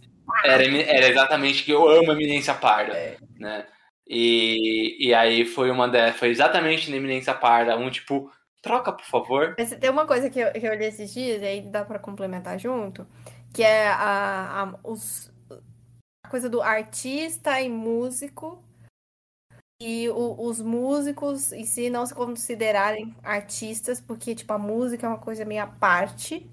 E também tem a coisa do músico não considerar o funk como música. Então sempre tem essa retratação. Quem faz funk não é músico. Quem faz funk é funkeiro. Entendeu? Tem, essa, tem esse negócio aí. E aí eu fiquei sabendo disso. Vocês não estão me vendo agora, ouvintes, mas eu tô com uma mão tipo, what the fuck? Como assim? Pois é. Pois é. Então, assim, é tipo assim, arte música, funk. São os três Olha, blocos quem- separados um do outro. Quem, quem faz pão, quem faz pão na periferia é padeiro. Mas quem faz pão nos jardins é confeiteiro. Eu não sou um padeiro. Não, não pode. Mas era só isso. Eu vi isso esses dias e eu fiquei, hum, entendi. E o pão do mosteiro de São Bento é feito por monges e não por padeiros. Porque o monge não pode ser padeiro. Jamais. Ai, gente. Meu Deus, né? E aí é aquilo, né? Por onde começar esse. Bem, vamos fazer esse negócio do, do funk primeiro. Porque você falou de skate, falou de hip hop, falou do funk. Deu para nós uma possibilidade de estudo de caso, né? Então vamos trabalhar todo- todos esses pontos aí, se o horário per- permitir, evidentemente. O funk né? Você deu aí o caso da sua coleguinha de carro, né? Que falou, ai, mas o funk, hum, hum, hum, hum, funk não. Primeiro ponto, em que momento ela se sentiu legitimada de definir o que é música? Eu tenho só mais uma coisinha, um adendo, é um parênteses, tá? Que eu não falei antes, mas eu falo agora. É, ela não mora em, em bairro super chique, em periferia, tudo mais. E aí eu acho o mais engraçado é como a narrativa que vem de cima para baixo, ela acaba fazendo com que as pessoas que estão na periferia, do lado do pagode, do lado do samba, do lado do funk, do lado do rap, ache que aquilo é coisa de marginal, aquilo é coisa de bandido, mas eu que moro aqui, eu moro por circunstâncias, então não, eu sou eu sou uma, uma ponta de luz no, no na escuridão, sabe? Eu sou oculto. É, eu sou o alecrim dourado da moralidade. Lembra que eu falei sobre ser aceito na sociedade? Então, se coisas periféricas devem ser marginalizadas pela vigilância do Estado, pela máquina pública, eu não quero ser mais marginalizada. Eu quero ser reconhecida. Então, eu vou participar da opinião integradora da nação. Nação e povo são coisas completamente diferentes, né? Se a gente parar para pensar, se fossem a mesma coisa, não existiria nem os dois termos. É, sei que na- no nosso vocabulário, né, na língua portuguesa, há muitas palavras para designar a mesma coisa, mas o sentido de nação e o sentido de povo são completamente diferentes. Então, olha a hora se não é o caráter autoritário da sua colega aí de, de carro, né? De onde, dentro das fragilidades da história da vida dela, ela quis oprimir um outro movimento cultural. Ela quis oprimir outras formas de você se expressar. A cultura, a música, o grafite, a pintura, enfim, qualquer manifestação artística é uma forma de existência e de humanidade. De você atestar que a gente é humano, que a gente sente, que a gente sofre, que a gente sente na sociedade. O Guernica do Picasso é um sentimento dele em relação à Guerra Civil Espanhola que estava rolando naquele momento. Então, o que difere o Picasso do funkeiro, de quem produz o funk? A força de poder. Quem detém a narrativa. Quem detém o que determina o que é moral ou não. O funk, gente, é aquilo que eu falei. Eu não sou especialista em funk, né? Porém, consumo a nível de análises. Não sou funkeira, não frequento bailes, Porém, eu entendo que o compreender um funk é você saber estudar a sociedade também. O que incomoda no funk, a gente tem dois aspectos. O primeiro é a letra, né? A letra que as pessoas é, não aceitam o funk putaria, não, não aceitam o que está trabalhando ali. Só que uma coisa que a, a nossa grandiosa Anitta falou um tempo atrás nos Estados Unidos, dando uma entrevista, ela foi questionada sobre a questão das letras do funk. Ela como funkeira, né? Percussora do funk para fora do, do, do Brasil. E aí ela virou e falou assim: não foi literalmente que ela falou, mas o sentido foi, foi esse. Ah, não tá bom a letra no funk? Vai lá mudar a realidade dele. A expressão do funk não é fictícia. A gente tá falando ali de uma sociedade, a gente tem muitos funkeiros homens que trabalham a questão da sexualidade. Que a gente pode estudar sobre essa o que a gente discutiu hoje sobre masculinidade tóxica sobre o machismo, sobre a construção de uma masculinidade de como ser homem. Então, as letras do funk, elas estão no que o homem tem que ser uma máquina de sexo e a mulher como objeto em detrimento da vontade do homem. Funk putaria. É, eu acho que a questão do, da, da letra, sim, tem um aspecto social, mas eu acho muito engraçado porque o funk talvez essa, essa repulsa por ele também tem a letra, mas eu acho que é além, além da letra. Porque, por exemplo, a gente tem, durante os anos, final dos anos 90 e, e começo dos anos 2000, a gente tem uma, uma invasão do axé no Brasil inteiro. Então, ele sai da Bahia e ele espalha o Brasil inteiro. E dentro dessa, das letras, não tão explícitas, mais metafóricas, mas ainda assim super falocentristas e super é, ouvintes que falocentrista é quando a gente só fala de pau, tá? então, su super falocentristas e super é, machistas, né? E aí, toda aquela exposi exposição do corpo feminino, criancinhas de 5 anos de idade dançando na boca da garrafa e tá tudo bem. Então, tipo, a gente vê que o axé foi aceito. Aí eu não sei aonde, eu não sei como ele chegou de lá, eu não sei os artistas que trouxeram, eu não, como eu não fiz esse estudo, mas eu não sei os, artistas que trouxeram. Quem, quem dá. Eu não gosto da palavra elite, porque é igual o MC da fala. Quando a gente fala elite, tem a impressão de que eles são o para onde a gente tem que chegar, e na verdade não. Então eu, eu não gosto muito da palavra elite, mas tipo, esses grandes poderosos, né? Quem deles trouxe o axé porque deu certo e o funk não? Né? Qual era o movimento do, do axé lá que, que deu certo e o funk acabou não conseguindo ir? Eu acho que não é só uma questão de letra, sabe? É uma questão até mesmo, até, até mesmo do embranquecimento do axé aonde a Bahia é super é super é, é, racista, né? E aí você tem o funk que é majoritariamente negro, o rap que é major, major, majoritariamente negro. Provavelmente para esses irem pro, pro geralzão tem que embranquecer com o axé.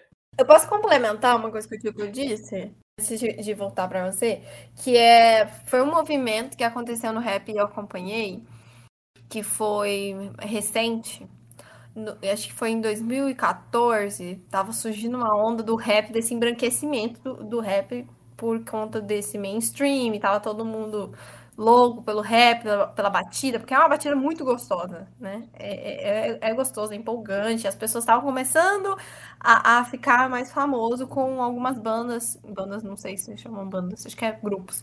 Alguns grupos de rap, assim, como acho que é o mais famoso da época era o Costa Gold.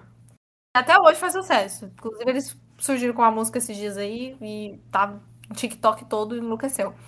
Só que eles, eles são um grupo de pessoas brancas que estavam cantando sobre ser a favela e ser essas coisas assim, sabe? E aí houve uma, uma tomada que eu, eu, eu sinto muito orgulho dela, inclusive, de ter, e de ter acompanhado, que foi a alguns dos propulsores, assim, foi o Jonga, foi o, o Baco, o eixo do blues, que eles começaram a falar sobre o Pretos no Topo, e aí foi a partir desse momento, e aí, assim, o rap voltou, sabe? Era, era uma coisa que.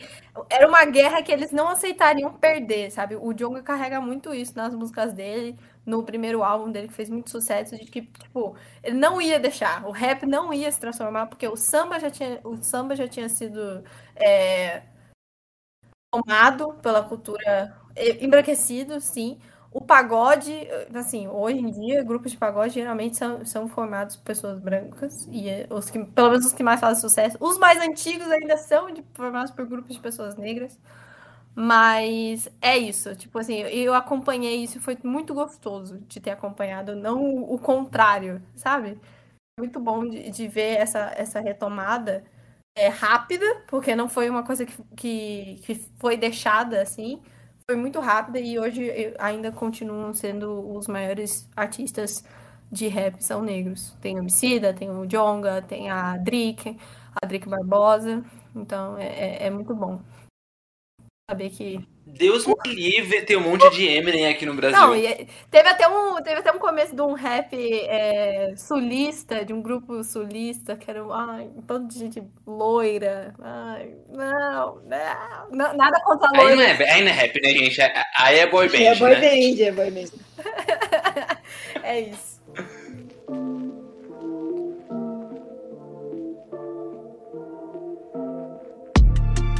Então, vamos trazer essa questão, né, que você falou das, das letras sexistas, né?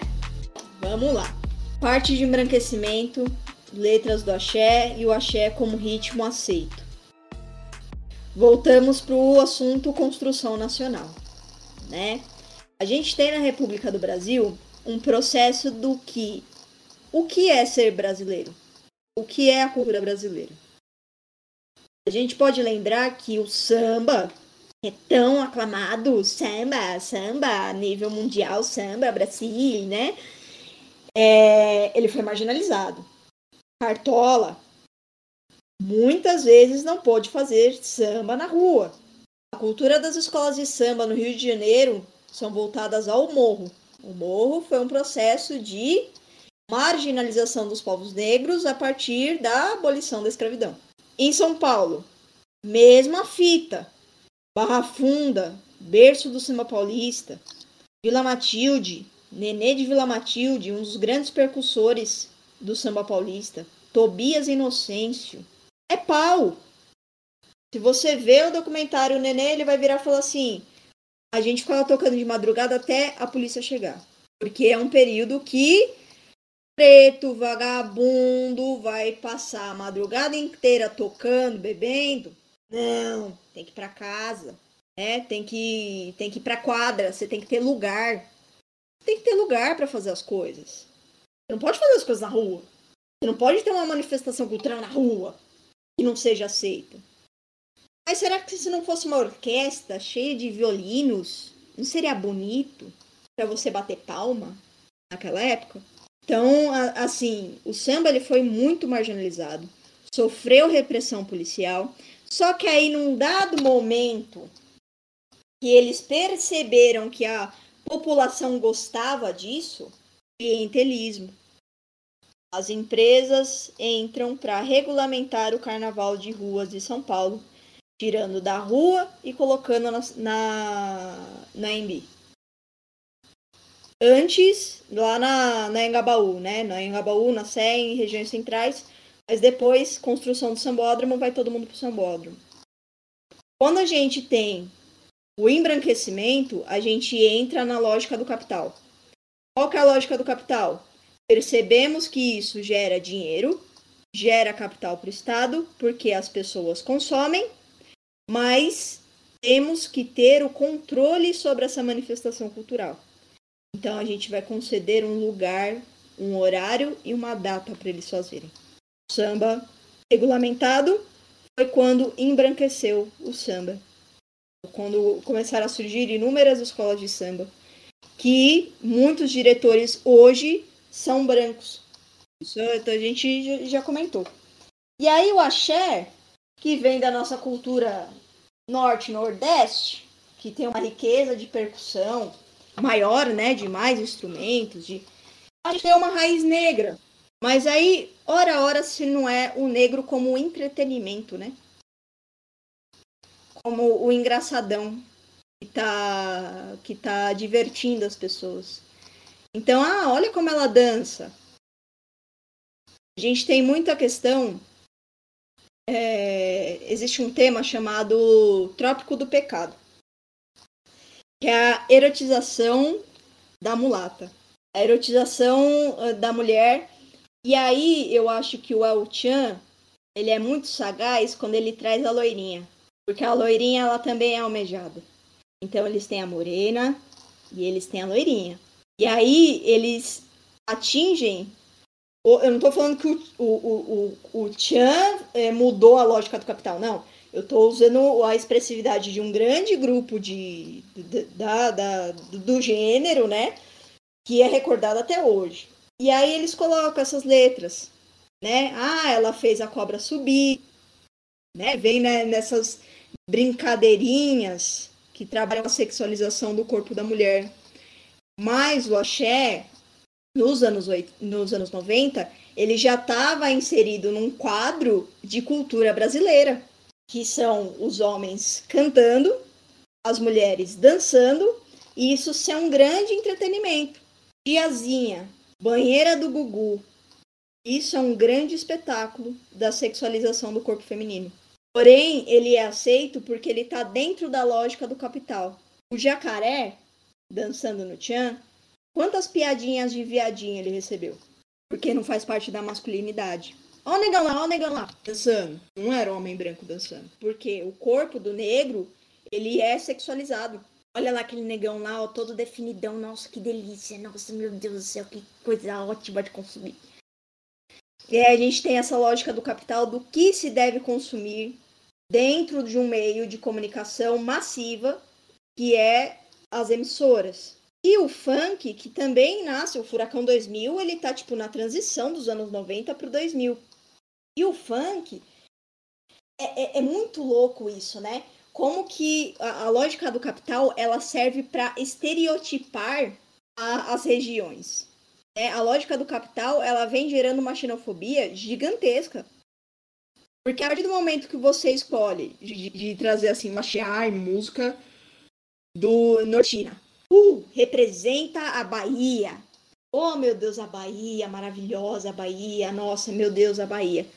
Só que aí você vai trazer para São Paulo? Ah, não, mas aí não dá para fazer uma, uma coisa assim em São Paulo. Não, você tem que ser baiano. Então, olha isso. Entendeu? Aí, a partir do momento, o funk é uma manifestação de cultura negra. Por que, que eu vou falar isso? Porque o tamborzão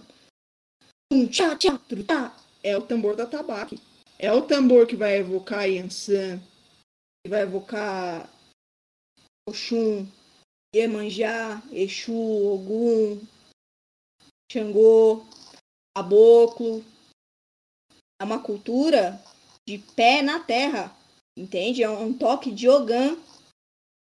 Tais quando você ouve na batida do funk, tum, dan, dan, dan, dan, dan, é uma batida de berimbau. Dum, dum, dan, dan, só que aí, entendeu? Em outro ritmo. No começo do 2000, a gente tem aquele, o rap do Silva, era só mais um Silva, que a estrela não brilha. Ele era fanqueiro, mas era um pai de família. Olha a preocupação do letrista de mostrar que o funkeiro tem dignidade, que o funkeiro tem família.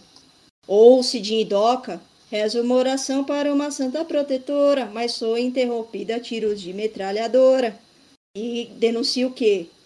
A violência dentro da, da favela, que é uma guerra civil entre o tráfico com a, a polícia, com o poder do Estado, dentro do, de uma cultura popular que é a crença né? Então por que, que uma coisa é aceita e a outra não é aceita? Porque uma não está na lógica do capital. E, um, e aí você fala, poxa, mas o axé também traz é, uma cultura negra. Traz. Mas foi elegida a cultura negra que ia ser trabalhada. Você vê que louco que é o momento que a gente, que as pessoas, num geral, viram e falam assim, ah, os, os africanos lá no Braz. Como assim os africanos? Como assim? Ah, dá. Ah, você olha, você olha pra uma pessoa preta e fala assim, ah, você é descendente de africano, né? Como assim, mano? Existiu o reino do Congo? Existiu o reino de Angola? Parece que o continente africano não tem país, não tem nacionalidade. E dentro desse território, de cada delimitação nacional, né, de estado, existiram tribos culturas rivais, Cada uma com seus costumes. Aí você vai. Aí quando o pessoal vira e fala assim, ah, não, isso daí é de cultura banto. Daí é de, de Yorubá. Esse é Nagô. Aí o pessoal fala assim, é mimimi. Você tá de sacanagem. Né? Então a gente tem um aparato estilístico do, do recurso de, de produção musical que é voltado para a formação de terreiro. Né? Assim como o Nenê de Vila Matilde falou do samba. A gente, ele falava assim, ó, a gente gerou, a gente tocava para fazer pernada. Pernada é coisa de escravo. Enquanto isso era, era aceito numa questão de ah, isso é coisa de escravizado, ah, isso não pode entrar na moralidade. A partir do momento que eles percebem da lógica do capital, ah, não, agora isso pode. E é o que rola hoje com o funk. Hoje o funk, o, MC Rariel tava esses dias no, no programa da Fátima Bernardes. Ele fez uma, uma música com, com a turma do pagode, dançou tudo. Mas o Rariel foi uma, uma fita assim. Ele detectou, ele cantou muito putaria. Hoje ele lança álbuns conscientes. Tem outros que fazem isso também, o MC Garden, né, que tem músicas ali. E aí você percebe que a lógica do capital chegou no funk quando o Alok produz uma música com o Rariel, com o Davi, com o Ryan e com o Salvador. É o Ilusão, né, que fala sobre a Cracolândia. Então hoje o funk ele resgata lá nos anos 2000 a pegada do funk consciente. Porque ele viu que entrou na lógica do capital. Isso é bom e isso é ruim. Porque o funk vai embranquecendo, assim como o samba embranqueceu, e assim como o axé também é consumido. Enfim, Michael Jackson gravou Colondum né, uns anos atrás. Aí você vai falar, Michael Jackson é preto. Michael Jackson virou branco, né, gente? No final da vida dele. Será que o vitiligo acabou contribuindo para ele ser mais aceito ainda, né? Porque ele já era já considerado o rei do pop, né? Eu acho que passa, não sei, queria ouvir a opinião da Gil também. O Michael Jackson ele vem de uma de um processo da disco, né? E, e nos anos 80 a música pop ela não é mais preta nos Estados Unidos. É uma música branca. A gente tem a Madonna, Cyndi Lauper, tem na, na, na, na, Grã-Bretanha tem o Duran Duran, né? Kanye Wave e tal. E aí tem uma espécie de sobreposição, né? Assim, até o Billy Ocean não tem tanto protagonismo. O Prince, ele usava muita maquiagem também, né? Toda. É, é, é um assunto, eu acho, muito assunto, o, de, é, muito assunto não, muito delicado o assunto. Tem uma música do, do Eduardo. O Eduardo é um rapper que era do grupo Facção Central. Ele tá com a carreira solo e tal.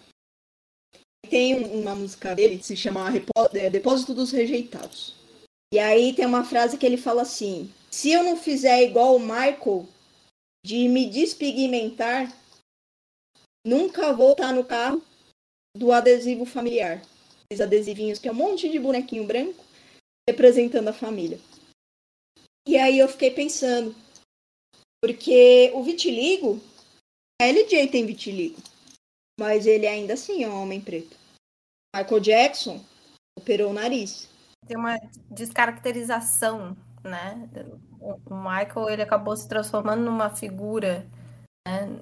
Ninguém lembra do Michael sendo um homem negro. Não, não é a primeira imagem que te vem à cabeça, sabe? Você tem que voltar lá no, na história dele para lembrar de que isso realmente aconteceu, porque não é a primeira imagem que vem. Talvez seja esse o, o, a questão né? com, com o vitiligo. A gente conversou já com, com, com a menina, menina feita de nuvens, né? Com o projeto. É, episódio 24. Sim, então ela falou sobre a importância do Michael ter o vitiligo e ser uma figura é, de representatividade para essas pessoas, mas eu acho que tem muito a ver quando você não lembra do Michael como um homem negro que tinha vitiligo, mas como o Michael, sabe? É, é, é, é isso. Ele virou uma, uma pessoa é, acima disso, sabe? Eu não sei se isso é benéfico ou não, mas é, eu acho que é isso. Sobre essa questão. Meio que a gente lembra do Michael branco, com nariz fino e com a sobrancelha feitinha, né? Desenhadinha, assim, tipo, não, não era grossa, nada. É, eu acho que ele, ele, acabou se tornando essa, essa pessoa, né? Eu acho que ele, ele, ele acabou. Eu não sei se é uma descaracterização dele como uma pessoa negra, porque a gente não lembra dele como uma pessoa negra de, com vitiligo.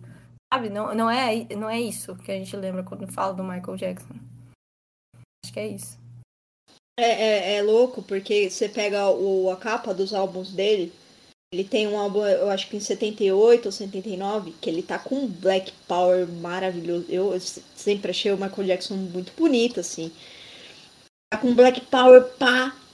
Só que aí na capa do Bad, ele já não.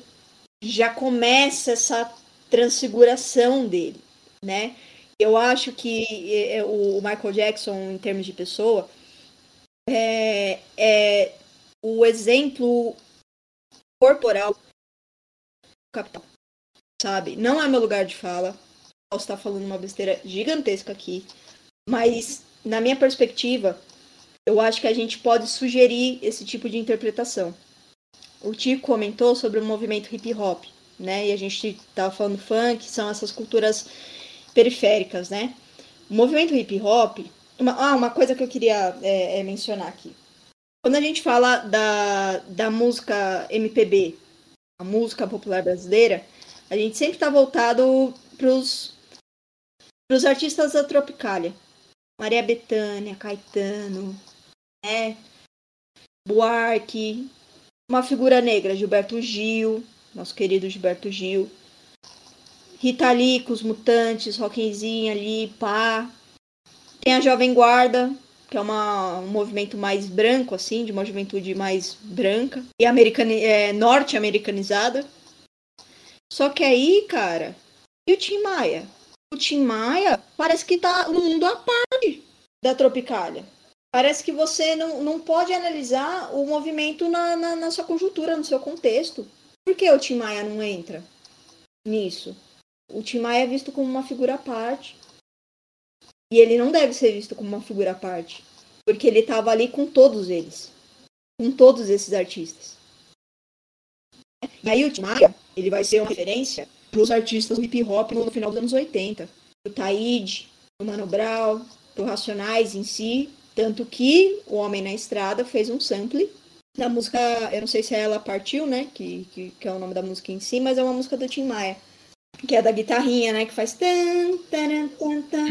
Ele faz. O KLJ ele faz esse sample na produção. Então a gente vê no movimento hip hop a referência.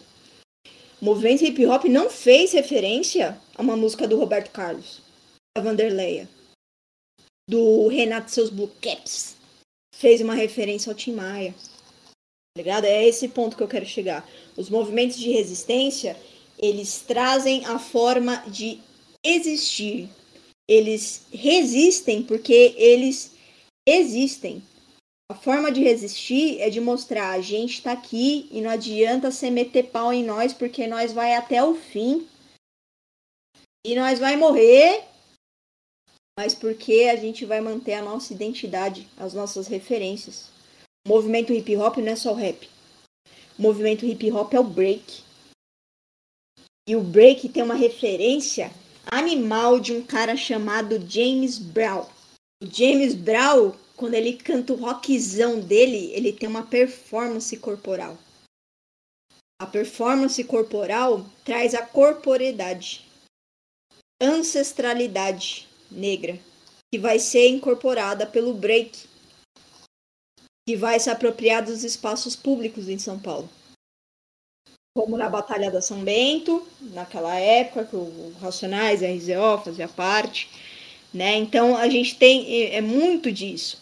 E a lógica do capital ela entrou no rap, porque no começo dos 2000, quando o Racionais lança Nada Como Um Dia Após o Outro, é seguido do Sobrevivendo do Inferno, o Globo praticamente uma nota de repúdio pro clipe do Racionais.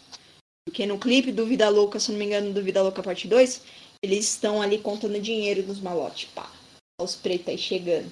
E aí, magicamente, parece que foi um passe de mágica.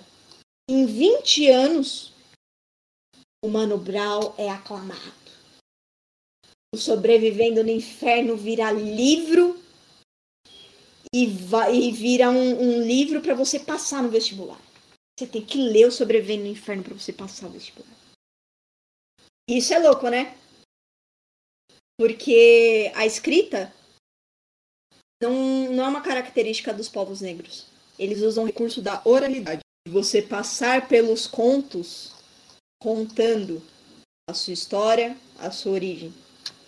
Que aqui no Brasil, pessoas que foram escravizadas contaram as suas histórias e ficou na memória dos seus filhos para passar de geração em geração, porque eles não sabiam escrever. A oralidade, a, musica, a musicalidade faz parte da cultura negra. E aí não é indicado para você ouvir o Sobrevivendo no Inferno, mas você ler o Sobrevivendo no Inferno. Então, Sobrevivendo no Inferno passa pela lógica do capital a partir do momento que ele passa a ser um objeto de estudo intelectual quando ele vai para as letras e não na, sonor na sonoridade. Muito simbólico.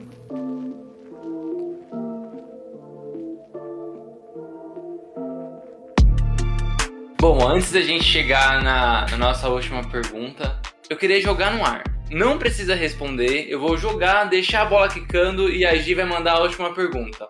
É só para as pessoas pensarem. Eu queria falar sobre uma banda e uma personalidade, né, que são muito conhecidas aqui no Brasil. Eu vou começar para mais recente, da mais recente para mais antiga. Se Juliette fosse negra e nordestina, porque ela é nordestina, porém branca. Se ela fosse negra, será que ela ganharia o Big Brother? Ou ainda, será que todo mundo quer falar que, nossa, como ela é uma pessoa sensata, nossa, como ela apazigua, nossa, será que ela ia ter a mesma.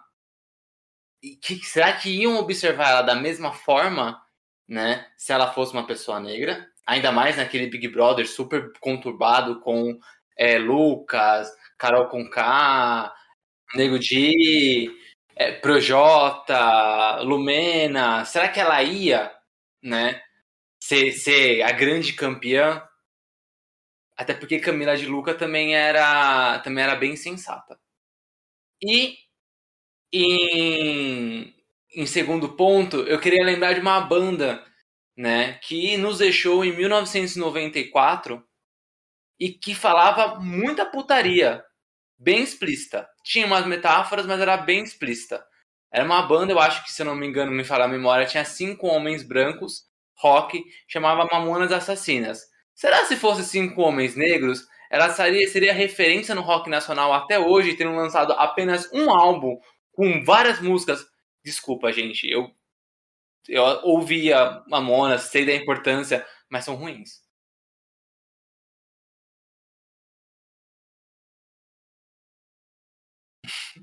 Eu acho que não ruim, eu acho que não ruim falando, falando da, da, da, musicalidade em si, sabe?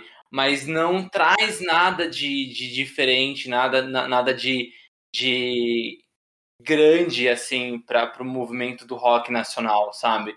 E aí você pensa, pô, será que você vê o funk tão discriminado hoje, falando tanta coisa é, de, em aspas, baixo calão, né? Será que Mamonas fosse com cinco, cinco homens negros? Será que eles teriam sucesso? Pra pensar. Nem precisa, eu acho. Se você chegou até aqui nesse episódio, você não precisa. Mas tá tudo sob controle. Só, eu só queria falar um, um comentário antes da, da colocação da, da, da Gir. O nosso querido, um grande rapper a nível mundial consagrado, Jay-Z, ele fez uma coisa com o Link Park, né? Que foi de incrementar, né, o, dentro do, do rock, da cena do rock do 2000, colocar a participação do rap, né? Eu vi muitos comentários na internet e, nossa, mano, o Jay-Z, o Link Park, nossa, que, que junção dos dois e foi revolucionário isso e não sei o que. Só que a gente tem que resgatar a memória do Run DMC, que faz um, uma collab com o Aerosmith, né? É no, no Walk Tuesday, Walk Tuesday, que salva a carreira do Aerosmith. Já estava afundada, né? De trazer o rap com o rock. E o Run DMC, nos anos 80, é no, eu acho que é no álbum deles de 84, eles trazem uma música chamada Rock Box e uma outra chamada King of Rock, em 86. Olha, eu transformando isso aqui numa grande MTV. Tudo bem, o jovem nem sabe o que é MTV. É, tem esse detalhe. Não, sabe sim, porque acompanha de férias com esse. É, e o George Shore. Ah, é verdade.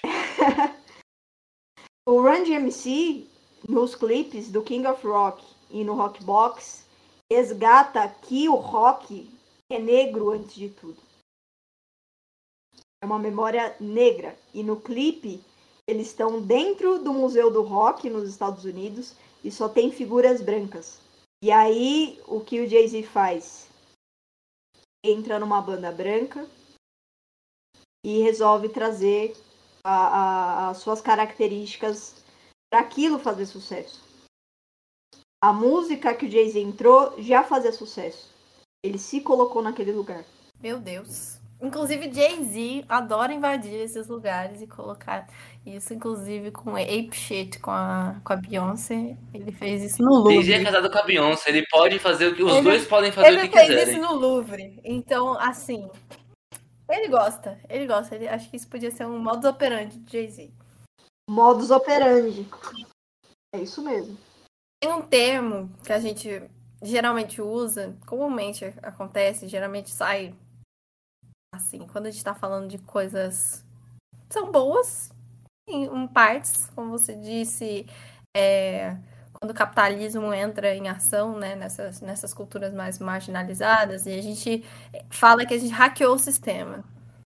Pobre, pobres coitados, né? Mas tudo bem, vamos lá. e esse termo surge porque a gente tá, a gente vem de, de uma força ao contrário, né? De sendo essa, essa dominação sendo ao contrário, e quando acontece de pelo menos uma pessoa conseguir invadir esse espaço, conseguir conquistar um espaço dentro de, de uma. Não sei se é um momento, um momento, se é um, um movimento, qualquer coisa nesse espaço mais elitista. E aí tinha que querer me matar agora, porque eu usei o termo que ele não queria usar. Não, não quero matar ninguém. não, pode Mas usar elitista. Usar elitista, porque eu acho que é mais simples de entender. Aí a gente usa esse termo como muita felicidade, tipo, yeah, venceu, a favela venceu. Isso eu já escutei muitas vezes. É, e aí também tem todo esse tema de a favela venceu pra quem. E a gente tem que lembrar também de que tem toda uma, uma história de, de apagamento que a gente já comentou. Um dos casos mais recentes que eu fiquei sabendo foi foi da, da Praça da Liberdade. Eu, eu, inclusive, eu, acho, eu não lembro se foi durante um, um, um episódio do podcast ou, ou estudando para fazer o episódio. Se eu não me engano, foi um episódio com a Nath Costa. Com a Nath? É, então foi uma coisa assim. Foi, que a gente falou sobre alguns casos bizarros, a gente citou a liberdade, o bairro da liberdade. É, que vocês falam até do Anhangabaú. Ah, é verdade, que a gente comentou sobre aquele, o, o prédio, né? Enfim. E daí aprender, é vivendo e aprendendo. Viu como eu sou divergência? É, ela, ela tá aliada aqui, olha só. Voltando, estávamos na Praça da Liberdade, ou melhor, no bairro da Liberdade hoje em dia, que é um bairro, inclusive, muito comum hoje das pessoas dos animes, dos mangás, os, os famosos otaquinhos, irem lá, porque virou esse grande centro oriental, né? Mas, você, é, jovem padawan, não fez sua lição de casa e não assistiu o episódio que a gente está comentando, fique sabendo que a Praça da Liberdade e o Bairro da Liberdade tem esse nome não por causa do Japão ou dos, dos imigrantes japoneses, mas sim por conta do, do, das pessoas negras, das pessoas pretas que estavam lá, e aí teve toda uma treta que você pode pesquisar, e aí fica aí o meu incentivo à pesquisa, porque a gente não sabe dessas informações, né? E uma outra informação um pouco mais antiga, e aí a gente também comentou sobre isso num episódio sobre os card games. 32. Então, esse episódio com o Vitão, eu falei que eu amo o Egito. E o, eu amar o Egito é um ato de resistência meu. Porque o Egito, o Egito sempre foi retratado com pessoas brancas. Cleópatra sempre foi uma pessoa branca. E aí a gente vai lá e dá uma estudadinha melhor. E entende que o Egito não tem como, entendeu? Não existe a possibilidade daquele lugar ter pessoas brancas, entendeu? Porque ali não, não, não é, não é, entendeu? Não tem. É um grande império e foi assim uma das maiores civilizações do mundo e a gente não reconhece isso como, como povos pretos. E também a gente acha que foi alienígena, né? Porque tudo que não, não é branco tem que ser é bom, não pode ser gente, não pode ser gente que fez. Foram os alienígenas. É isso. Eu já vi, é, como que é o nome? Ai, documentários Discovery, assim, passando, zapeando, faz tempo, falando que ai, as pirâmides podem ter sido feitas por alienígenas. Por quê? Porque a pessoa negra não pode, não pode ter criado aquilo, tem que ser alienígena, é. sabe? E o mesmo, o mesmo acontece também aqui do, no, na parte cá, que tem os maias, os astecas, né, os, os, povos também, que tem pirâmide junto. E, e também acho que é um, um novo incentivo para mim também estudar, estudar a língua, língua espanhola agora, para também chegar nesses lugares que a gente está é, em desvantagem, né? Eu sempre falo português está em desvantagem na América. Só a gente. Ó, que tristeza. Então, é, eu tomo como, como um ato de resistência amar o Egito e reconhecer esse lugar. E eu queria saber se a gente, se existe esperança. Esse, eu queria terminar esse, esse, esse episódio com um pouco mais de esperança. Se existe esperança para a gente retomar realmente esses lugares com conhecimento, né? Porque eu acho que o, a gente comentou o episódio todo sobre o papel do historiador, de mostrar o que foi, o que aconteceu, quem, como, como e onde, né? É, quando também. E se existe essa possibilidade de retomada desses lugares, desses temas, de termos também, de tudo quanto é coisa, com esse tipo de conhecimento. É possível a gente fazer isso? Dá esperança, para. Sim, é, a primeira resposta é sim, tá? Na minha perspectiva. E eu queria fazer um adendo que eu fui para o Egito. Fiz uma viagem para o Egito. E sim, gente, território negro, cultura negra é o Egito, viado. Entendeu? O Egito é muito louco, né? Porque te, existem os hieroglifos, né? E as representações das pessoas nas na, enfim, todas as construções têm as representações, né, que são feitas por símbolos, por desenhos, né, que é uma linguagem que eles usavam. E lá você vê traços negros das pessoas que construíram as pirâmides. Sim, tem a escravização dos hebreus, que a gente conhece, né, o povo judeu, tudo, o cristianismo tem essa narrativa. Mas o traço das pessoas, gente, são traços negros. Quando você vai para o Cairo, Realmente existem alguns brancos, existem pessoas de traços negros lá, mas o Cairo, ele recebeu, a gente não pode esquecer, que o Egito teve a invasão britânica no Egito. No, na Conferência de Berlim, eles dividiram o território egípcio como o submetido à Grã-Bretanha. Né? E aí a gente tem até o Tarzan, né? o filme do Tarzan, a história do, do Tarzan, traz essa conexão da Inglaterra para o continente africano. Quando a gente fala Oriente Médio, a gente não pode esquecer que o Oriente Médio fica na África. O Egito fica na África. Então, muito cuidado é, com isso. E um, e um, dado importante, Gil, que eu, que eu percebi lá, que a gente vê muito com esse, essa história da Cleópatra, né? Ai, a Cleópatra, meu Deus, a Cleópatra. A Cleópatra, eles não curtem muito a Cleópatra lá, não. Porque a Cleópatra não era egípcia, ela era da Macedônia. E ela, como teve os casos lá com o Império Romano, para eles é a parte do embranquecimento da cultura egípcia. Então a gente tem que parar de, de falar. Os maiores, maiores templos do Egito não foram feitos pela, pela Cleópatra, mas sim os menores templos, né? Porque já estava no final da civilização egípcia. Digamos que eu vou cometer um anacronismo, mas para que as pessoas entendam. O Império Romano foi o Covid da civilização egípcia. Quando entende, é, mortificou a cultura. E por lá eles resistem. Sobre o bairro da Liberdade. O bairro da Liberdade está no momento da história da disputa, né? Que é literalmente essa disputa de narrativa, a disputa de memória e coletivos negros existem buscando a sua força de narrativa, a sua força política através da união da ancestralidade e da identidade cultural. Não só o bairro da Liberdade. Antes eu comentei aqui da minha pesquisa do bairro da Vila Matilde. Barra Funda, também a mesma fita. Se a gente for levantar os bairros de São Paulo, Barça é território negro para tudo quanto é lado. Entendeu? Porque essas pessoas. Gente, assim, é, é o tráfico da escravização foi extremamente intenso. E sim, passamos por processos de embranquecimento da nossa sociedade. E esse embranquecimento ele foi pensado de uma elite que pensou assim, gente, São Paulo tá muito, tá muito preta. Vamos trazer que pobres italianos, alemães, portugueses da do continente europeu para criarem famílias e embranquecerem a nossa sociedade. Sabe? Então assim, ah, tem como melhorar? Tem, tem.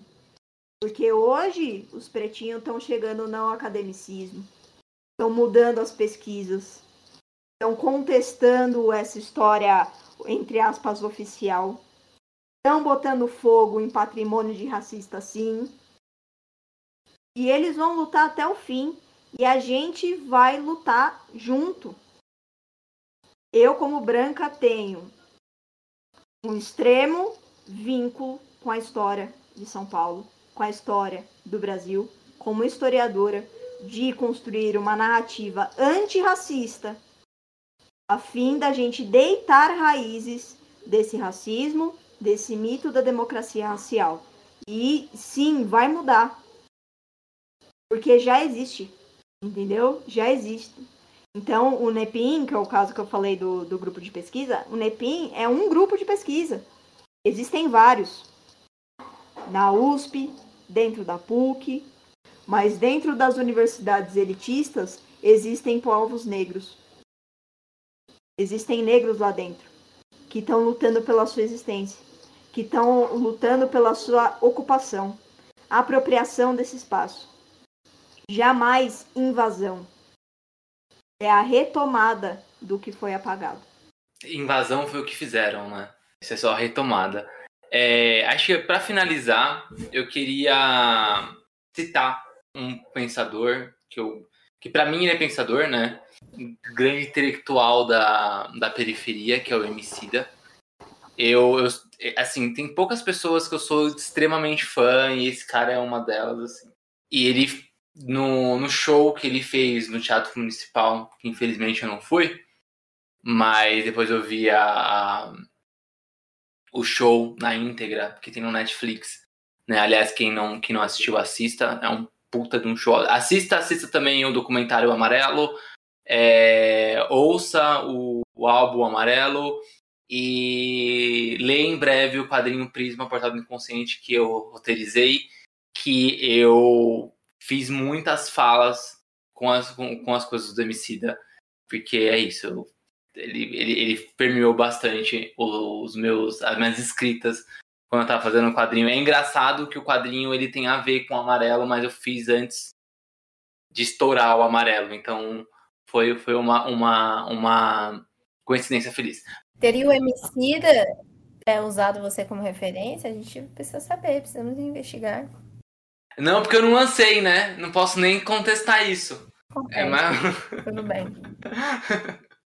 Mas bom, voltando, o Emicida ele ele fala no nesse, nesse show, né, ele comenta sobre o fato dele estar dentro do municipal, em como pessoas é, da cor dele nunca pisaram lá dentro, né? A avó dele, eu acho que era a primeira vez que ela estava pisando no municipal, era para ver um show dele.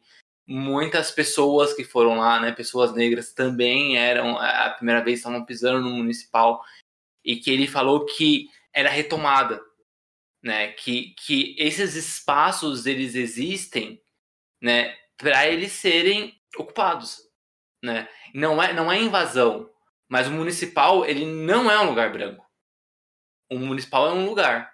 Então, como todos, como vários é, é, museus, é, casas de shows, é, shoppings, né? É, onde já se viu, gente? Nessa, na semana que a gente está gravando esse podcast, saiu que em Fortaleza, né? É, uma, uma loja Zara, uma loja de roupas dentro de um shopping, tinha um sinal sonoro para avisar quando o possível cliente negro entrava, entrava na sala né? Entrava na, na loja, né? Então, tipo, sabe, é, não, não, não, tem, não, não tem que ter essa segregação, sabe? Tem que ocupar mesmo, sabe? Vai lá, vai lá e compra. É isso, entra lá e fala assim, não, beleza, compra. Eu levemente discordo, mas ainda, mas ainda não é uma, uma opinião tão formada, mas tá tudo bem. Porque eu acho que não merece meu dinheiro. Eu vou embora quando isso acontece. Eu pego minhas coisinhas, já aconteceu algumas vezes, tipo, de entrar em loja e não, não ser bem tratada. Eu pego minhas coisinhas, pego meu dinheiro e vou gastar em outro lugar, porque vocês não merecem meu dinheiro aqui. Eu trabalhei muito duro para esse dinheiro, não vou gastar com vocês. Mas. Faz sentido eu... também. É, eu não, eu, eu, não acho. Eu vi uma vez também o Ale, inclusive o Ale me seguiu e eu fiquei muito feliz. Ale Garcia, se você estiver escutando esse podcast, um beijo, Ale. Te amo muito. Enfim. É. E eu acho que foi ele que comentou uma vez sobre essa coisa de da gente querer ocupar e aí as pessoas que têm dinheiro vão lá e gastam porque ah, eu tenho dinheiro. Mas eh, para mim não funciona. Pode ser que para algumas pessoas dê, algum prazer pessoal assim, mas para mim não faz o menor sentido. Cara, me distratou, eu vou embora. Eu deixo isso bem exposto. Eu falo tipo, estou indo embora porque fulano de tal não me atendeu bem. Eu vou gastar meu dinheiro em outro lugar. Boa sentido. Faz sentido. E a segunda coisa que eu queria falar é, na verdade, eu vou, eu vou dar uma dica de um podcast, que é o podcast do Mano Brown. E especificamente o episódio que ele chama o Pastor Henrique Vieira.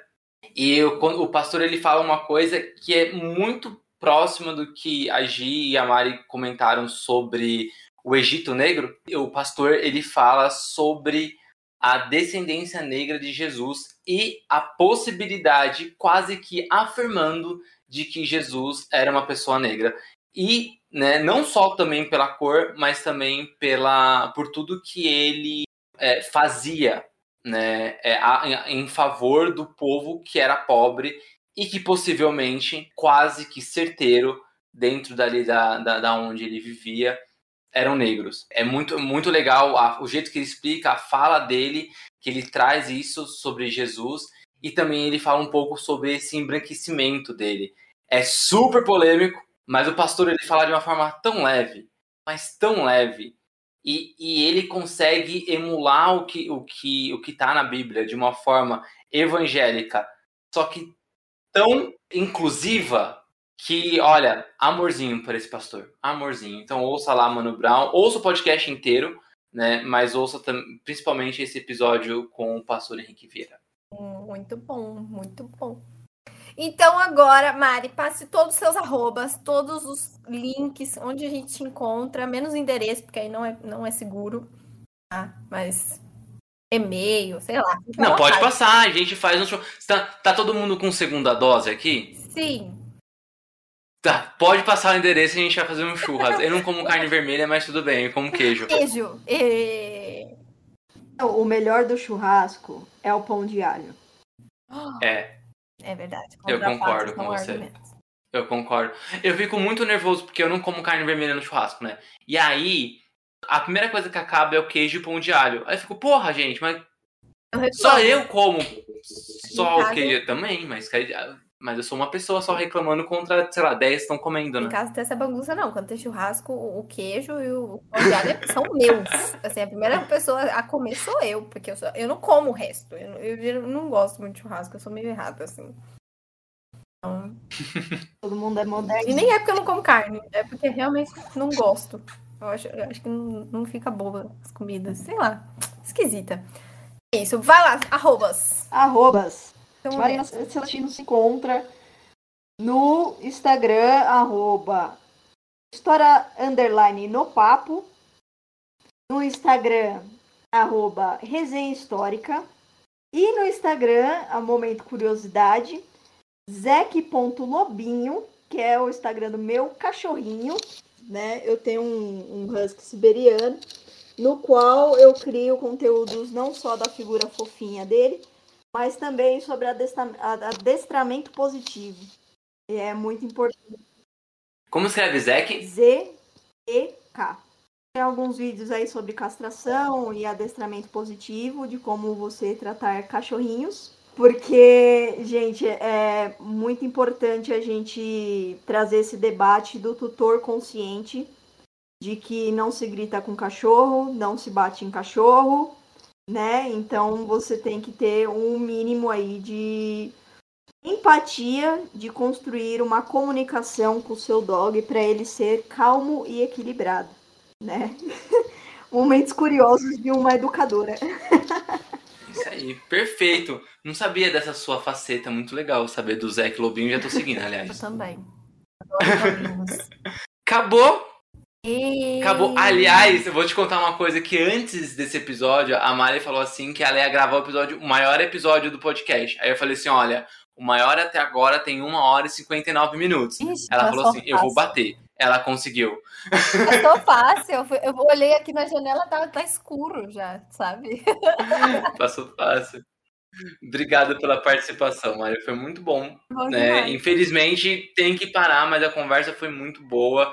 Queria ter me aprofundado em várias coisas, mas o tempo não deixa. Acho que é, é, é um, é um mais do que um convite para na próxima temporada a gente falar sobre outros temas que tem a ver com história e, e trazer também, é, eu acho que sociedade, movimento cultural, história tá super junto, né? E a gente consegue falar desde política até, sei lá, música, A gente nem comentou sobre várias expressões artísticas que a gente poderia ter comentado. Então, ó, já, já tá feito a, o convite e você vai aceitar. Com certeza eu vou aceitar.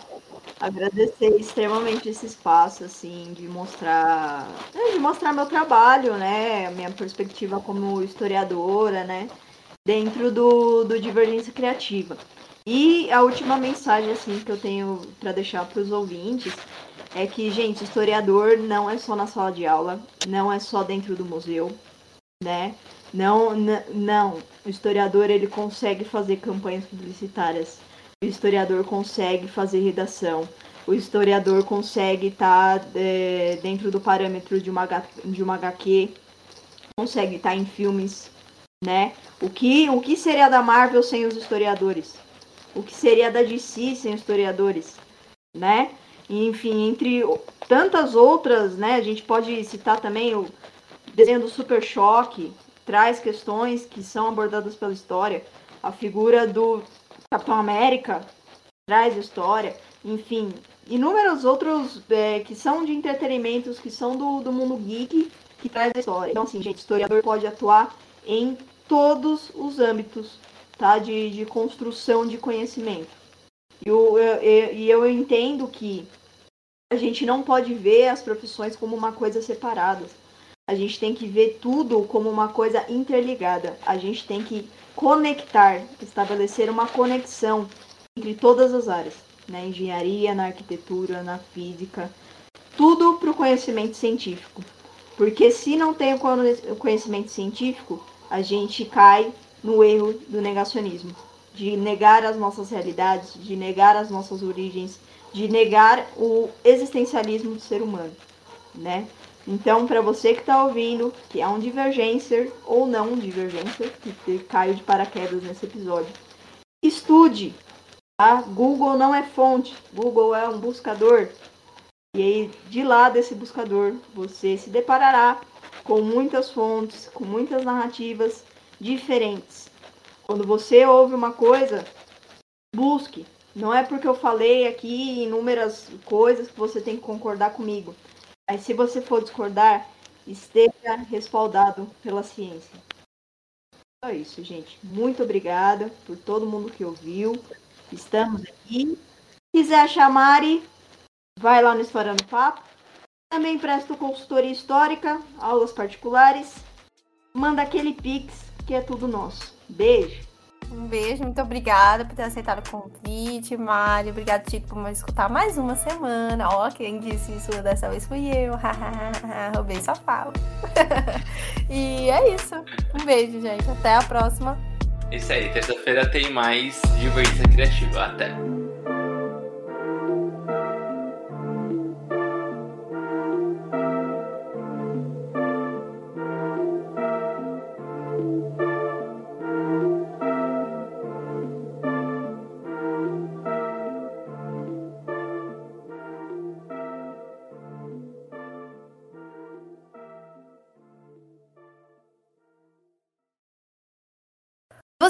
Acabou de ouvir esse episódio maravilhoso e não sabe mais o que pode fazer da sua vida?